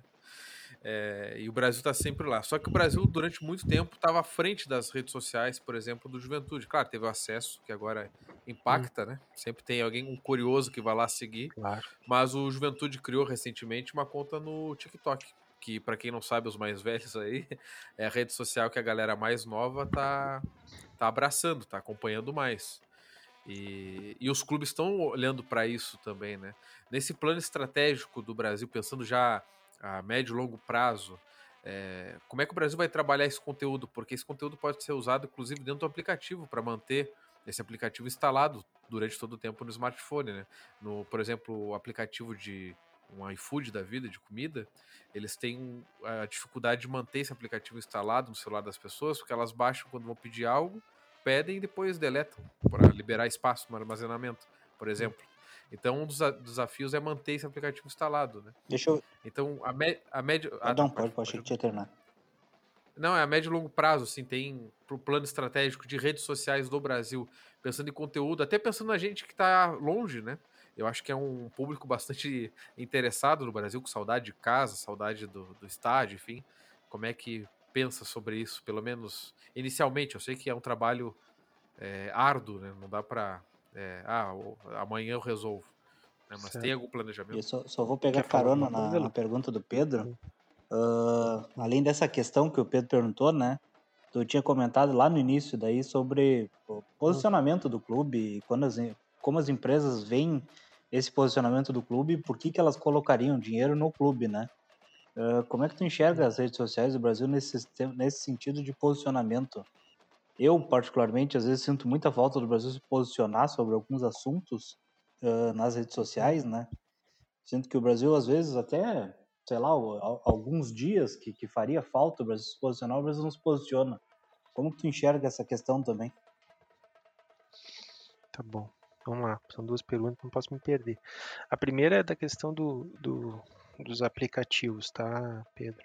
É um plano sim, tá? Inclusive dentro do, do cronograma aí da, da empresa da inteligência do marketing, o TikTok está nas nossas na nossa ideia aí né, de, de curto médio, de médio prazo de, de migrar para essa rede. É, tem muita informação vinda dessa, dessas, dessas interações tem muita interação também em, como é que se diz? Em redes sociais, não é redes sociais, mas veículos paralelos, acho que talvez seja a palavra mais correta. Vou dar um exemplo, o blog Chavante é um, Apaixonados pelo Chavante é outro, Conexão Chavante é outro, e assim sucessivamente. Então tem que fazer um filtro, uma limpeza para enxergar o que, que realmente, onde é que monetiza, né? ou pegar parcerias com esses importantes veículos de comunicação do clube também e, e centralizar para que as ações dentro dessas redes elas migrem dentro dessas redes, dentro desses sites, dentro desses veículos, tá? Elas migrem para o Grêmio Esportivo Brasil Oficial para a gente poder estruturar isso. Então tá nesse plano, assim como, né? Eu vou dar essa resposta, que essa resposta ficou pingando aí um bom tempo dos esportes, uma conexãozinha com isso bastante forte. A gente teve em dois pontos, né, a primeira renovação do contrato de licenciamento para o PES 2022, o Pro Evolution Soccer, né, pela Konami, da Konami. Ele, ele é uma boa questão de visibilidade, ele até não, não representa um valor assim tão elevado, mas ele é um, um, uma boa visibilidade do clube como um todo. E a segunda, né, que eu acho que também está no médio prazo, que é o time de esportes. É, acho que um projeto de longo prazo que a gente já começa a pensar. É, no, no né, PS6 algumas... o Pedro gosta de perder para mim já. que isso, que isso. Palavras duríssimas. É, então, já existe algumas inspirações aqui no Brasil, como o Flamengo, o Corinthians, o Santos, que já disputam ligas aí da FIFA e do próprio PES. Né? Quem sabe um dia aí a gente jogar uma temporada de futebol, né? Que do próprio PES, daí, da Liga da Konami, que hoje disputa grandes clubes da Europa. Não sei se vocês leram, né, mas o Manchester ultimamente selecionou um time de players aí da Europa, né, dois alemães, um polonês e um francês, se eu não estou enganado, para fazer parte do time do Manchester que joga né, o, essa liga lá da Konami. Então esse é um outro assunto que ele também está sendo pensado, mas de novo, é muita iniciativa e a gente precisa ter acabativa.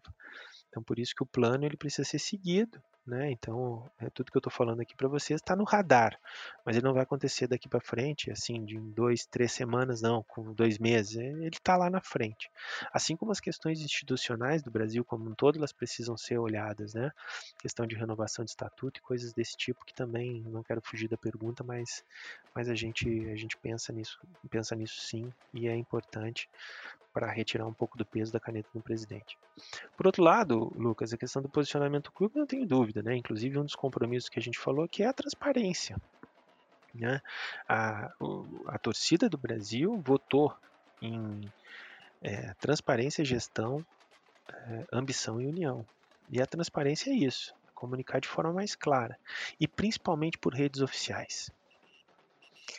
É, eu não tenho, cara, eu, eu fiz um, um, um, trato com o Newton e eu digo assim, Newton, não quero falar de futebol não.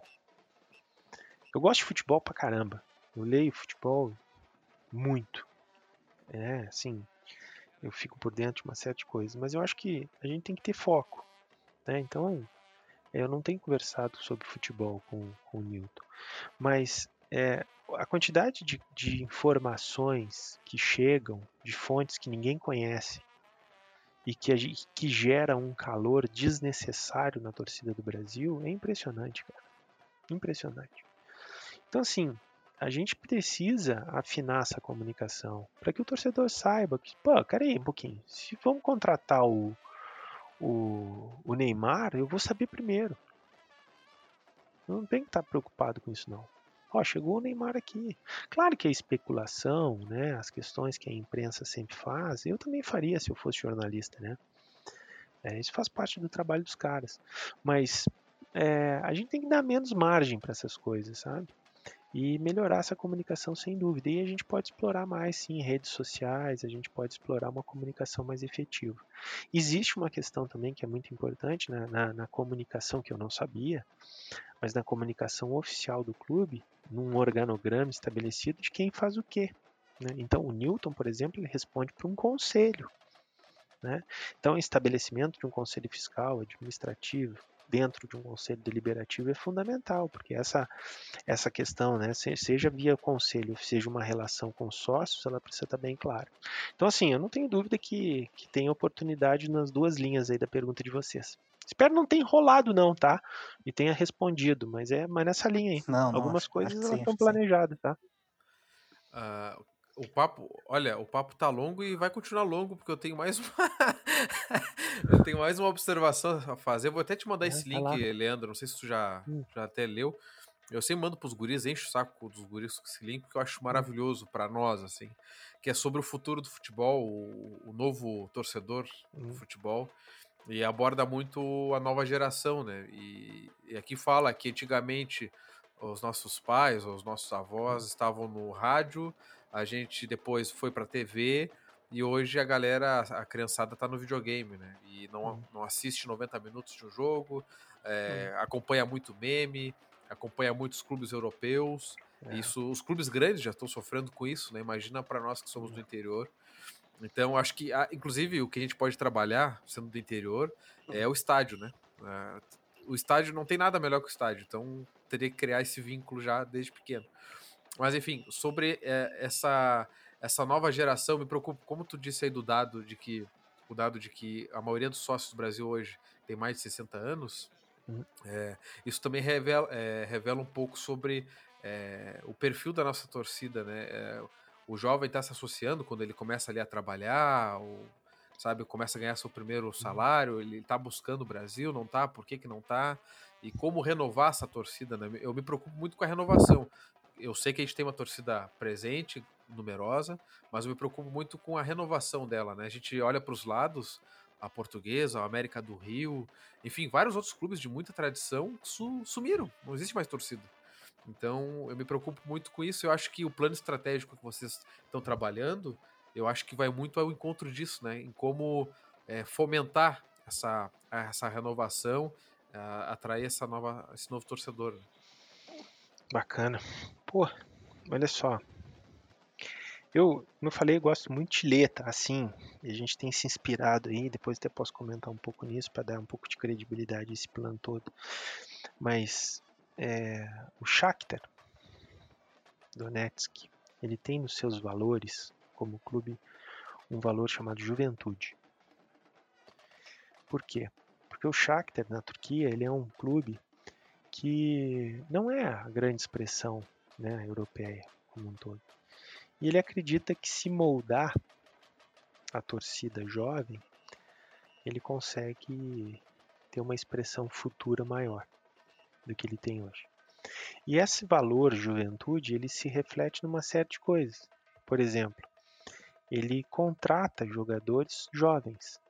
ele fomenta as questões do, do, da categoria de base em toda a região, né, lá da, da onde ele, digamos assim, vive. Então, é, esse é um exemplo que eu acho interessante quando a gente fala desse tema, não só do aspecto da categoria de base, que a gente podia explorar nessa linha, mas também nesse viés que tu comentou. Na minha opinião, esse é um outro plano que a gente precisa olhar com mais carinho para esse negócio. E de que aspecto? É, mais cedo eu falei o seguinte: pessoas não gostam muito de ouvir isso, principalmente em Pelotas, uma parte da, da população de Pelotas. Mas o Brasil, ele é a expressão em termos de esportes, em termos de apelo, né, em termos de participação de um campeonato importante que é o brasileiro da Série B, na região. E nós estamos falando de uma região de quantos habitantes? Um milhão de pessoas? Um milhão e meio? Se a gente pegar Pelotas aí num raio, né? Até Bagé, até Camacuã, até, até Rio Grande. Estamos falando de quantos? Um milhão e meio de pessoas, mais ou menos. Talvez mais, um pouquinho, talvez menos.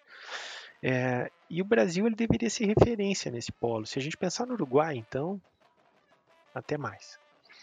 Então, eu acho que a gente precisa começar em duas linhas um trabalho para buscar esse jovem.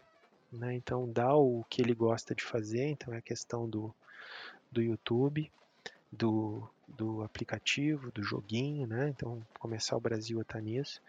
Uma visita em escolas, escolinhas de base bem estruturada e algumas comunidades, estilos consulados, sabe? Que busquem jogadores, que busquem atletas e fãs do Brasil nessa região como um todo. De novo, Pedro, isso é um assunto que de, de longa, né, de, de como é que se diz, de, de, né, de médio prazo, de, médio, de longo prazo, até eu diria, né, nesse trabalho, mas que precisa começar a ser feito, começar a pensar nele, para a gente resgatar alguns ídolos, né, fazer desses ídolos também a, fonte de inspiração, porque acho que o ídolo ele, ele sempre é uma fonte de inspiração para os meninos, né? Então a gente não pode negar que isso é um, um, um ponto importante para a gente começar a ter essa atração, programas de escolas e sem dúvida nas escolas também há uma atração através dos meninos dos pais, né? Eu até comentei um pouquinho mais cedo que a gente tem alguns planos de sócio que a gente vai deixar para mais para frente para olhar, entre eles as questões das organizadas, como que a gente está pensando em estruturar isso, que é uma ideia do Lascano e acho que é uma ideia muito boa, como que a gente pode é, olhar a questão das organizadas. É, e também o, o, o, sócio mirim chavante, né? Sei lá, dar a carteirinha para o menino que nasceu, dá lá o, o, acesso a ele a poder entrar em campo com seu, seu atleta, com seu ídolo, né? Quando puder, obviamente. Então, assim, a gente criar algumas ações que fomente isso. Para mim é, é basicamente essa, essa grande questão aí que a gente precisa trabalhar para resgatar um público que está sendo perdido, cara, que não é só o Brasil não, tá? Foi feita uma pesquisa em... Pô, agora eu vou vou esquecer a cidade, mas foi feita uma pesquisa numa grande cidade brasileira aí, se eu não me engano, foi Recife, que a segunda maior, maior torcida do Recife é a do Barcelona. Mas eu posso estar cometendo um erro, não pode não ser o Recife. Mas é, e quando a gente olha, né, os clubes do do campeonato, dos campeonatos de fora, eles têm estratégias muito claras para chegar nessa comunidade, digamos assim, fora dos seus domínios, né? Então, quando olha o, o Manchester, por exemplo, ele tem quase um bilhão de acessos e de visualizações dos seus conteúdos no mundo inteiro né? principalmente porque ele atua muito forte na China. Né? Então imagina a capacidade desse time de vender. Pô, mas o Brasil não está falando disso. Não, estou falando disso não. Estou falando assim, que são estratégias que a gente precisa olhar. E é, e é, engraçado né, como as coisas evoluem, porque a nossa geração aqui, bom, talvez eu e tu sejamos mais contemporâneos, né? E hum. os gurias são mais novos um pouco, mas. Eu acho que é mais velho ainda. É, eu sou um pouco mais velho que ele mesmo. É, a gente foi atraído para o Brasil através do estádio. A gente foi no estádio uma É, vez e sim. depois daquilo ali não se largou mais do Brasil. E hoje em dia é, existem outras formas de atrair esses novos torcedores, né? Não somente ir ao estádio, mas eles terem acesso lá do, do- quarto deles, onde eles estão jogando, a, a coisa sobre o Brasil, seja um aplicativo, seja um vídeo, seja o que for, da forma que, que eh, online que existe hoje, né? Então, realmente isso tem que ser muito bem cuidado e muito bem trabalhado. Não, mas é, eu acho que mudou muito mesmo, né? Porque ainda acho que a- eu e o Pedro ali também foi, foi através do estádio. Eu, pelo menos, fui. Com certeza, indo com meu pai desde criança e tal. Mas sim, a- estádio. até, até essa questão aí de, da, de- de- dos times europeus começarem a ter muita torcida por aqui, né? Fo- Foi através do videogame, porque a gente, a gente joga com a nossa idade ali com 12, 13 anos, jogando com videogame e tal, o cara começa a jogar com o mesmo time, e eu hoje, velho, eu e o Pedro jogamos aí durante a tarde, às vezes, né? tu, pe- tu acaba pegando o apreço por aquele time, porque é uma bobagem tu jogar o videogame com aquele time, tu começa a gostar daquele time, aí tu começa a consumir mais coisa daquele time, aí daqui a pouco tu tá assistindo o jogo daquele time, e, e quando tu vê, tu, tu realmente tu, tu gosta daquele time. Claro que não é o mesmo sentimento, né? Mas ah, tu imagina crianças, então, que, que hoje em dia vivem na frente do videogame e, e não assistem TV, não assistem, não vão ao estádio. Pois pra é, eles, a referência aquele é o delas vai futebol. ser isso. É, a referência delas vai ser isso. Se tu perguntar pra elas quem é o Monassa, eles não sabem. Quem é o Bruno Paraíba? Perguntar pra eles quem é o Darcy Pina, eles nem sabem, nem conhecem quem é.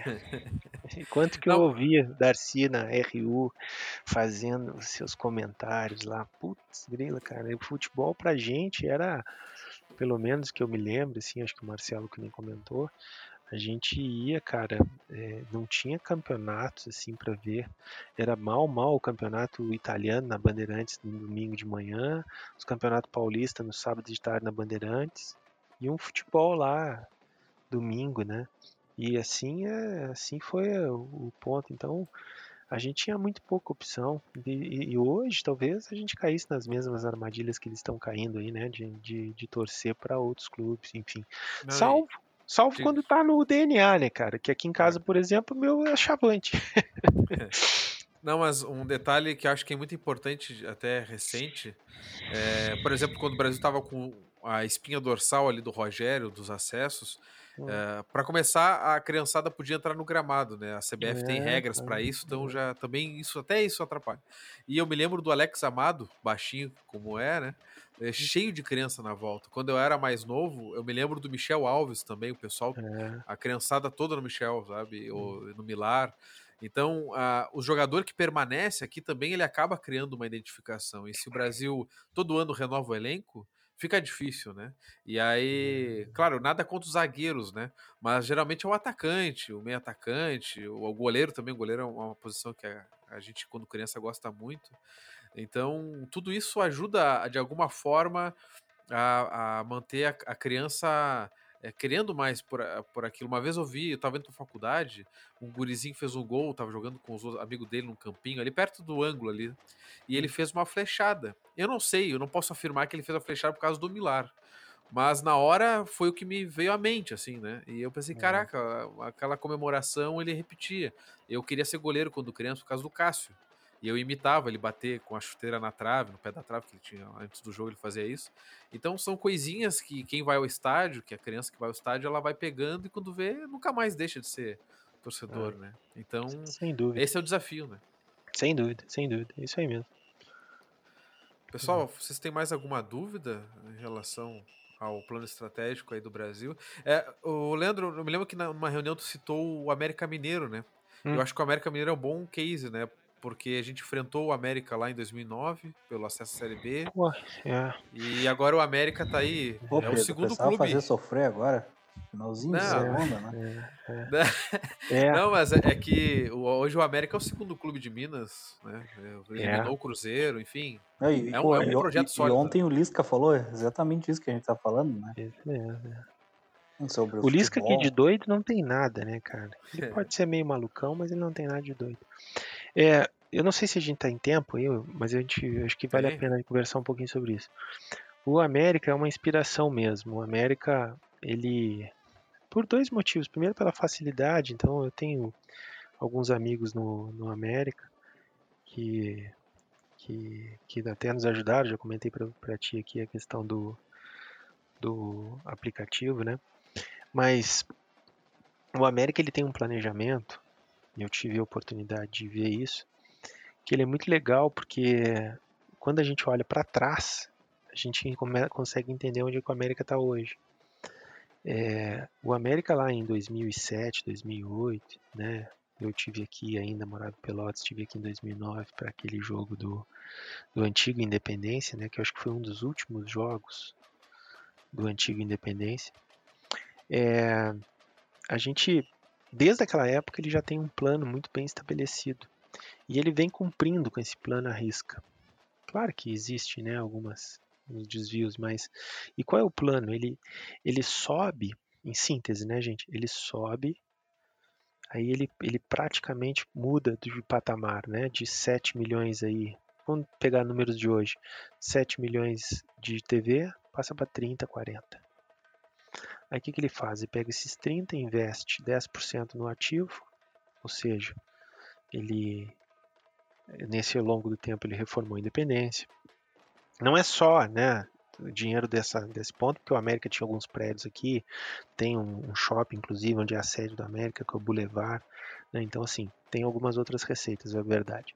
Mas ele, ele pega esse dinheiro, investe no ativo, investe no time da Série A e guarda para a Série B do ano que vem. Inclusive, uma é boa receita isso. foi alugar para o Atlético durante um bom tempo. Né? Isso, isso, isso mesmo. O Atlético foi campeão em 2013 em relação, né, da Libertadores. Muitos apostam que foi em função da independência. Mas enfim, e ele vem fazendo isso. Então falam né, do, do América como um, um clube ioiô que sobe e desce, mas obviamente que ele queria se, se manter. Mas toda vez que ele tem um descenso, ele não sofre, porque ele está preparado para subir de novo. E parte desse dinheiro ele colocou no Independência, parte desse dinheiro ele colocou no, no Lana Drummond, que é um centro de treinamento fantástico. Parte desse dinheiro ele está colocando no time, parte do dinheiro ele está botando no shopping, ele está aumentando as receitas dele. Né? Então, para vocês terem uma ideia, em 2015, se eu não me engano, eu fui num jogo do acesso, até o Alex Amado, 2015 ou 2016, o Alex Amado estava jogando no Ceará já, e ele estava jogando aquele jogo.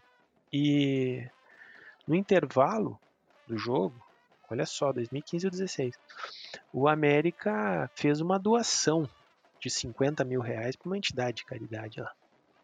Qual é o time do Brasil que faz isso, cara? Ainda mais jogando uma Série B. Então, assim, ele, ele é muito estruturado. Então, assim, o América é uma inspiração, é verdade, sabe? Assim como outros, né? Eu acho que hoje, quando a gente pega a tabela da Série A, a gente vê uma mudança bastante grande, cara. É, né? A gente vê Cuiabá, Juventude, Fortaleza, Ceará e Bahia. Esses três, olha, estão fazendo um trabalho fantástico. Principalmente o Bahia, na minha opinião é, fazendo, fazendo um trabalho muito legal de estruturação, muito voltado para tudo isso que eu contei para vocês, tá? Porque parte, obviamente, a gente tirou um pouco aqui da nossa cabeça do, do que a gente que eu já fiz, né? Mas não é, pô, como eu falei, seria muita pretensão achar que tá vindo só disso. A gente já teve algumas conversas com algumas pessoas interessantes, tá?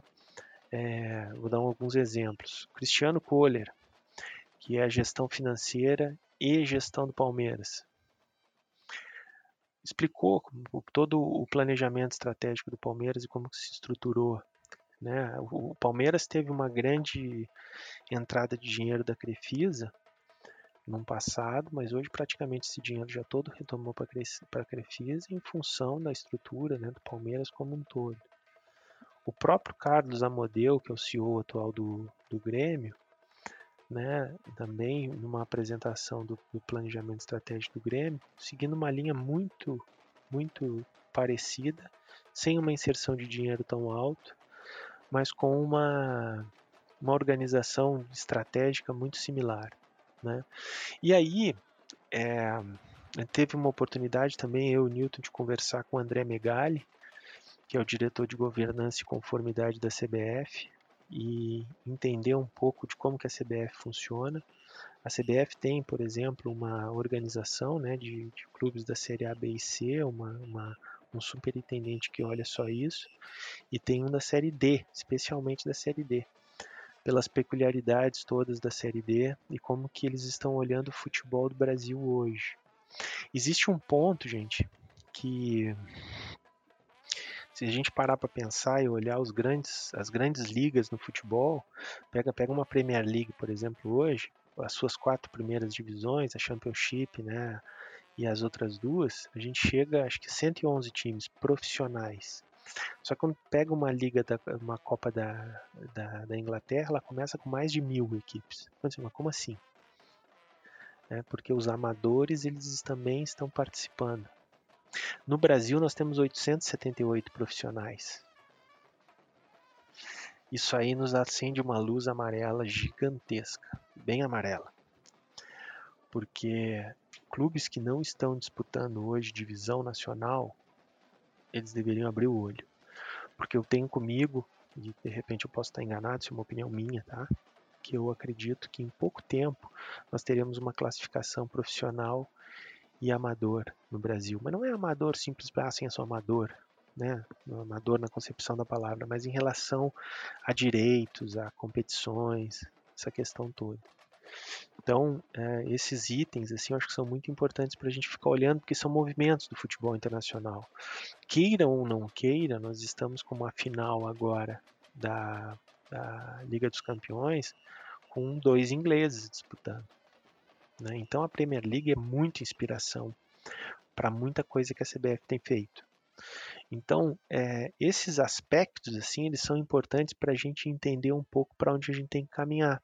E se a gente não entrar numa, num, num, num, num clima, digamos, né, uma cultura de uma associação que é muito interessante dos pontos de vista tributário e fiscal, mas com uma mentalidade profissional, o Brasil vai tender a, a, a migrar, digamos assim, para um amadorismo no curto prazo. E isso seria muito, muito desinteressante para nós, né? sem dúvida alguma.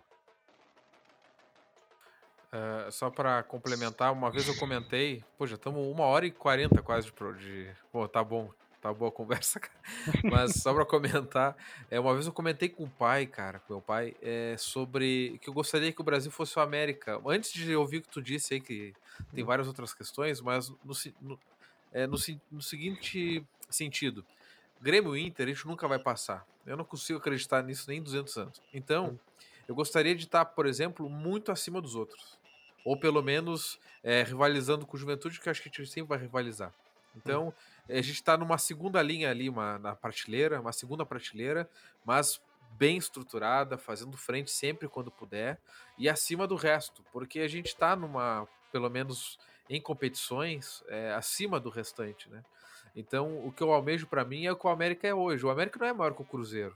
O Cruzeiro, no momento, ele está atrás do América. É, e talvez continue por um tempo. É, é. Mas o América hoje, com a sua camisa, com o seu investimento, com, a, com o seu trabalho, seu, seu plano estratégico aí, eliminou o Cruzeiro e é o segundo clube hoje na. na é, é né? Então é, é o que eu imagino para o Brasil é, é, isso. Eu não, eu não, a gente sabe que o Brasil não vai ser maior que Grêmio Inter, mas não precisa ser. Eu acho que todo torcedor do Brasil não, não tem essa ambição tão absurda assim. É, a gente quer o Brasil forte, que represente a nossa cidade. Por exemplo, eu estou em, em, Curitiba, como tu já citou, Sinote, e eu tenho o maior orgulho de usar a camisa do Brasil porque é da minha terra. Né? Eu vou ali, compro. Ó, ó o Merchan. Vou ali no supermercado, compro uma bolachinha Zezé. eu, tô, eu tô mais perto de casa, entende? Então, é, o Brasil é, é minha casa também, é minha terra, é meu chão. É, então, acho que tudo isso, todo essa, esse vínculo de comunidade, de cidade, da região sul também, né? Se as pessoas olharem para o Brasil, pô, o Brasil é o nosso clube aqui da região sul, né? Grêmio Inter, desculpa aí os, os mistos que estamos ouvindo, mas não estão nem aí pra gente ali. Então, o Brasil tem que ser esse clube, né? Que tem que ser essa, essa instituição que nos represente, jogando o Campeonato Brasileiro, enfim, enfrentando a Serra num um confronto imaginário entre norte e sul, assim, da do Estado, enfim, essas coisas que eu imagino para nós, né? E eu gostaria muito que o Brasil, acho que o América já está num patamar também que é muito difícil a gente imaginar é, a gente chegar, né, de investimento, tem shopping, é uma coisa absurda, né? Mas em matéria de projeção para o nosso estado, eu gostaria de ter um peso do América, assim, para nós aqui, né? Nossa realidade. É, e o América, eu, eu, eu arrisco dizer que ele só não é o primeiro aqui, Porque hoje o Atlético tem o Rubens Menin da, da MRV que financia o Atlético, né, cara? É, é. Então, assim, é, é só por isso. Eu acho que só por isso, porque senão talvez o América tivesse na frente do Galo também. Porque quando tu olha estruturas, claro que a cidade do Galo é muito legal, né? É um negócio bastante bacana. O, o próprio estádio que o Atlético está construindo agora é uma obra MRV, né? Então, assim, porque eles são realmente atleticanos acima de tudo. Mas é, eu acho que se não fosse isso, talvez o América tivesse aí emplacando o primeiro time de Minas. Guris, é, vamos encerrando então. O nosso papo tá muito bom, mas já tem quase uma hora e quarenta. O Sinote deve estar tá cansado, ele já gastou a saliva hoje, que é uma, que é uma loucura. Eu acho que vem mais por aí, né? Mais entrevistas. É, provavelmente tenha mais. Né? mas, uh, Leandro, muito obrigado pela entrevista. Acho que deu um, um panorama geral do, desse planejamento estratégico. Eu, como sócio do Brasil, posso dizer que eu nunca vi isso. Então é, tenho muita expectativa e eu, como sócio, claro que a minha mensalidade não vai suportar é, o clube inteiro, né? Mas eu sou uma partezinha dessa, desse montante, né? E estou muito feliz de ouvir o que eu ouvi. É claro que o futebol é um esporte, tem todas as dificuldades, a gente tem um ano aí difícil pela frente, não vai ser fácil. Mas para o Brasil nunca foi fácil, né? Então a gente tem que, tem que apoiar e, e trabalhar em, em, prol disso, assim. Eu acho que o ChavaCast, como podcast, a gente faz no amor, a gente estava aí desde fevereiro sem gravar, para um episódio assim, conversando, né? Pelas dificuldades também de cada um, agenda, enfim. Mas é um projeto para isso, né? Para a gente conversar, para debater o futuro do Brasil, porque aqui nós todos somos Brasil e a gente quer, quer o melhor pro, pro Chavante, né? E hoje, jogando uma Série B, a gente está a gente tá comendo filé, né? Depois de muito tempo roendo osso, é o filé, é o filé que tá difícil de digerir, né? Porque. e tá caro esse filé também. Então é, e tá caro né? também. Né?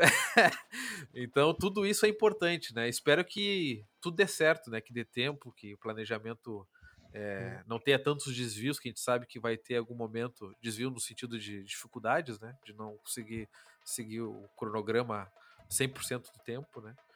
Mas é, é um caminho, é uma luz, né? Pelo menos para mim é uma luz muito boa e eu acho que a gente projeta um futuro melhor do que a gente projetava antes. Então, obrigado pela presença. Oh, que isso, eu que agradeço. É fantástico. Eu, já comentei contigo um tempo desses atrás, né, que o, é. o ChavaCast é a minha meu companheiro aí das pedaladas e tal que eu faço por aqui. Pô, parou de é, pedalar então. É, agora eu tive que tempo. fazer esse hoje. Eu disse, pô, Pedro, dá para fazer o um programa, por favor, porque eu tô precisando pedalar e aí eu tenho que pelo menos me ouvir. agora pelo menos nós gravamos um negócio de quase duas horas, dá pra fazer umas quatro, cinco pedaladas com esse. Aí dá um jeito aí de gravar outro, é convida outro louco pedalando. aí pra falar com vocês. É, tá? Mas na verdade, obrigado, tá, cara? E por fim, assim, cara, vou convidar o torcedor do Brasil, cara. Vamos, vamos, vamos partir para uma nova, sabe? Acho que eu ainda sonho ver a Baixada aí na Série A novamente. Eu tive, eu fui um, um talvez aqui, né, de, de todos, eu, eu tenho 44 anos, tá? E eu, eu vi com 9 anos lá de idade, eu vi o Campeonato Brasileiro da Série A no Bento Freitas.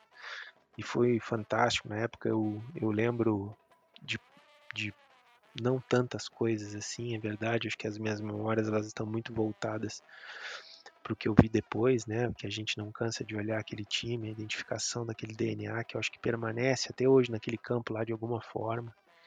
A gente, a gente se emociona por causa do Brasil. O Brasil é, ele, vocês aqui um, um dia falaram, né, que ele consegue nos deixar felizes numa segunda-feira, triste. O Brasil tem uma capacidade gigantesca de, de, de, de, movimentar com o humor da gente. Mas eu acho que a gente tem que, como torcedor, tentar fazer alguma coisa, cara. Né? É, esse foi o que me estimulou. É verdade que eu ouvi o Newton falar coisas que eu gostei de ouvir.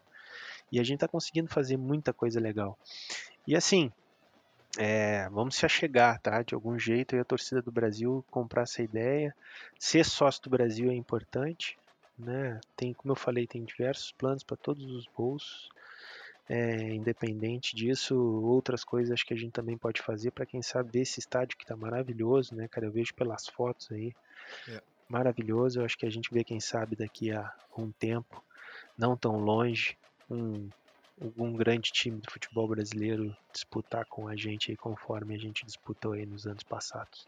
Né, e mesmo com toda a dificuldade, a gente é inspiração para muitos outros clubes aí que estão nos olhando com o estádio sendo construído. Sem é dúvida, pouco, sem é dúvida. É, Sem tem alguma coisa que nos ninguém, né? mantém nessa Série B, sabe? Todos nós aqui, a gente entra sempre na Série B um pouco desacreditado, é ou não é? A gente comenta nos grupos aí, a gente fala assim, não, vai começar de novo, cara.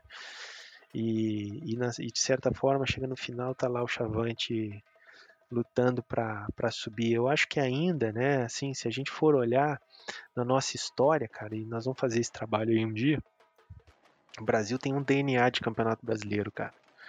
O Brasil gosta de jogar brasileiro mesmo. Nós somos um time para jogar grandes campeonatos. Nós não somos feitos para essas porcaria pequena, não.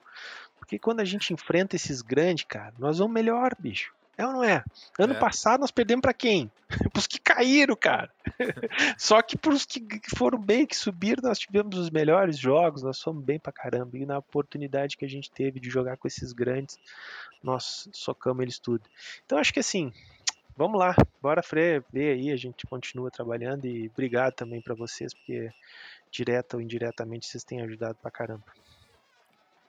Então tá. Barbosa tá contando dinheiro para comprar já as camisas aí do, do Nossa aplicativo. já, tô- já tô dando o primeiro lance aqui. Eu só queria Valeu. agradecer o, agradecer Leandro também pelo tempo dele aí para conversar com a gente, bater esse papo.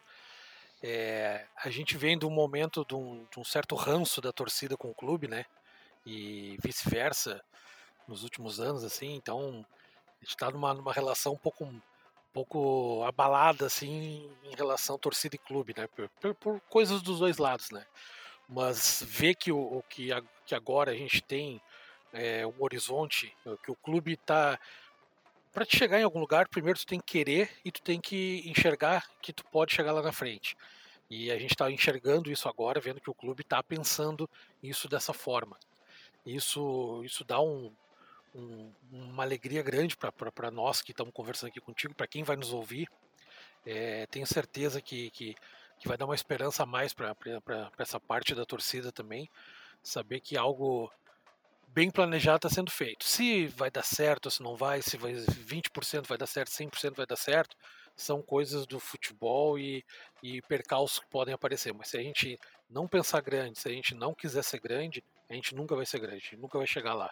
Então, eh, Leandro, obrigado pelo, pelo tempo dedicado a nós aqui, principalmente obrigado por embarcar nessa barca aí que, que, que não é fácil, a gente sabe. Tu está aí desde as sete da noite falando sobre o Brasil e a família tá, tá, tá te esperando aí. A gente sabe que não é fácil. A vida do Newton não é fácil também. Ele, ele tem que querer muito, realmente tem que ser muito Brasil e, e ter um amor muito grande pelo clube para assumir a função que ele assumiu. E conte com a gente, cara. Nós, como torcedores, principalmente, não somente como, como ChavaCast, como Blog Chavante, como seja quem for. E é, conta com a gente aí, cara, no que precisar. Nós, como torcedores, a gente vai vai estar sempre apoiando vocês e o Brasil. Pô, obrigado, Marcelo. Tamo junto aí. É, sem comentários, é, compartilho da, da mesma opinião. É isso aí. Tem que fazer pelo Brasil. Como, eu acho que o Brasil é, como eu disse, ele é muito mais, né? Ele acaba sendo muito mais do que do que muita coisa na nossa vida aí. Realmente, acaba deixando de lado uma série de coisas para poder se dedicar ao clube. Eu, particularmente, estou desde as sete da noite falando, mas na verdade estou desde as sete da manhã que estava trabalhando aqui, né, cara? Então acaba sendo uma jornada longa, mas a gente faz com prazer. Então tá só para repassar, torcedor do Brasil que tá nos ouvindo, esse episódio tá entrando, vai entrar na madrugada agora do dia 11. É nesse dia 11 que vai ter essa pesquisa aí do, do sócio pegando esse lead, né, esses dados aí para para ver o interesse do, do torcedor também. Então, dia 11 de É. maio mesmo. Hoje. Dia 24, o lançamento do app, é, né, com todas as plataformas aí já à disposição. Depois a gente vai recheando esse app com mais coisas. E bora lá que tem que fazer bombar. Dia 29 começa o. Já temos Londrina em casa aí, né? É verdade. Valeu então, Leandro. Obrigado, pessoal. Falou, Valeu, abração. valeu. Sucesso aí, Leandro. Valeu.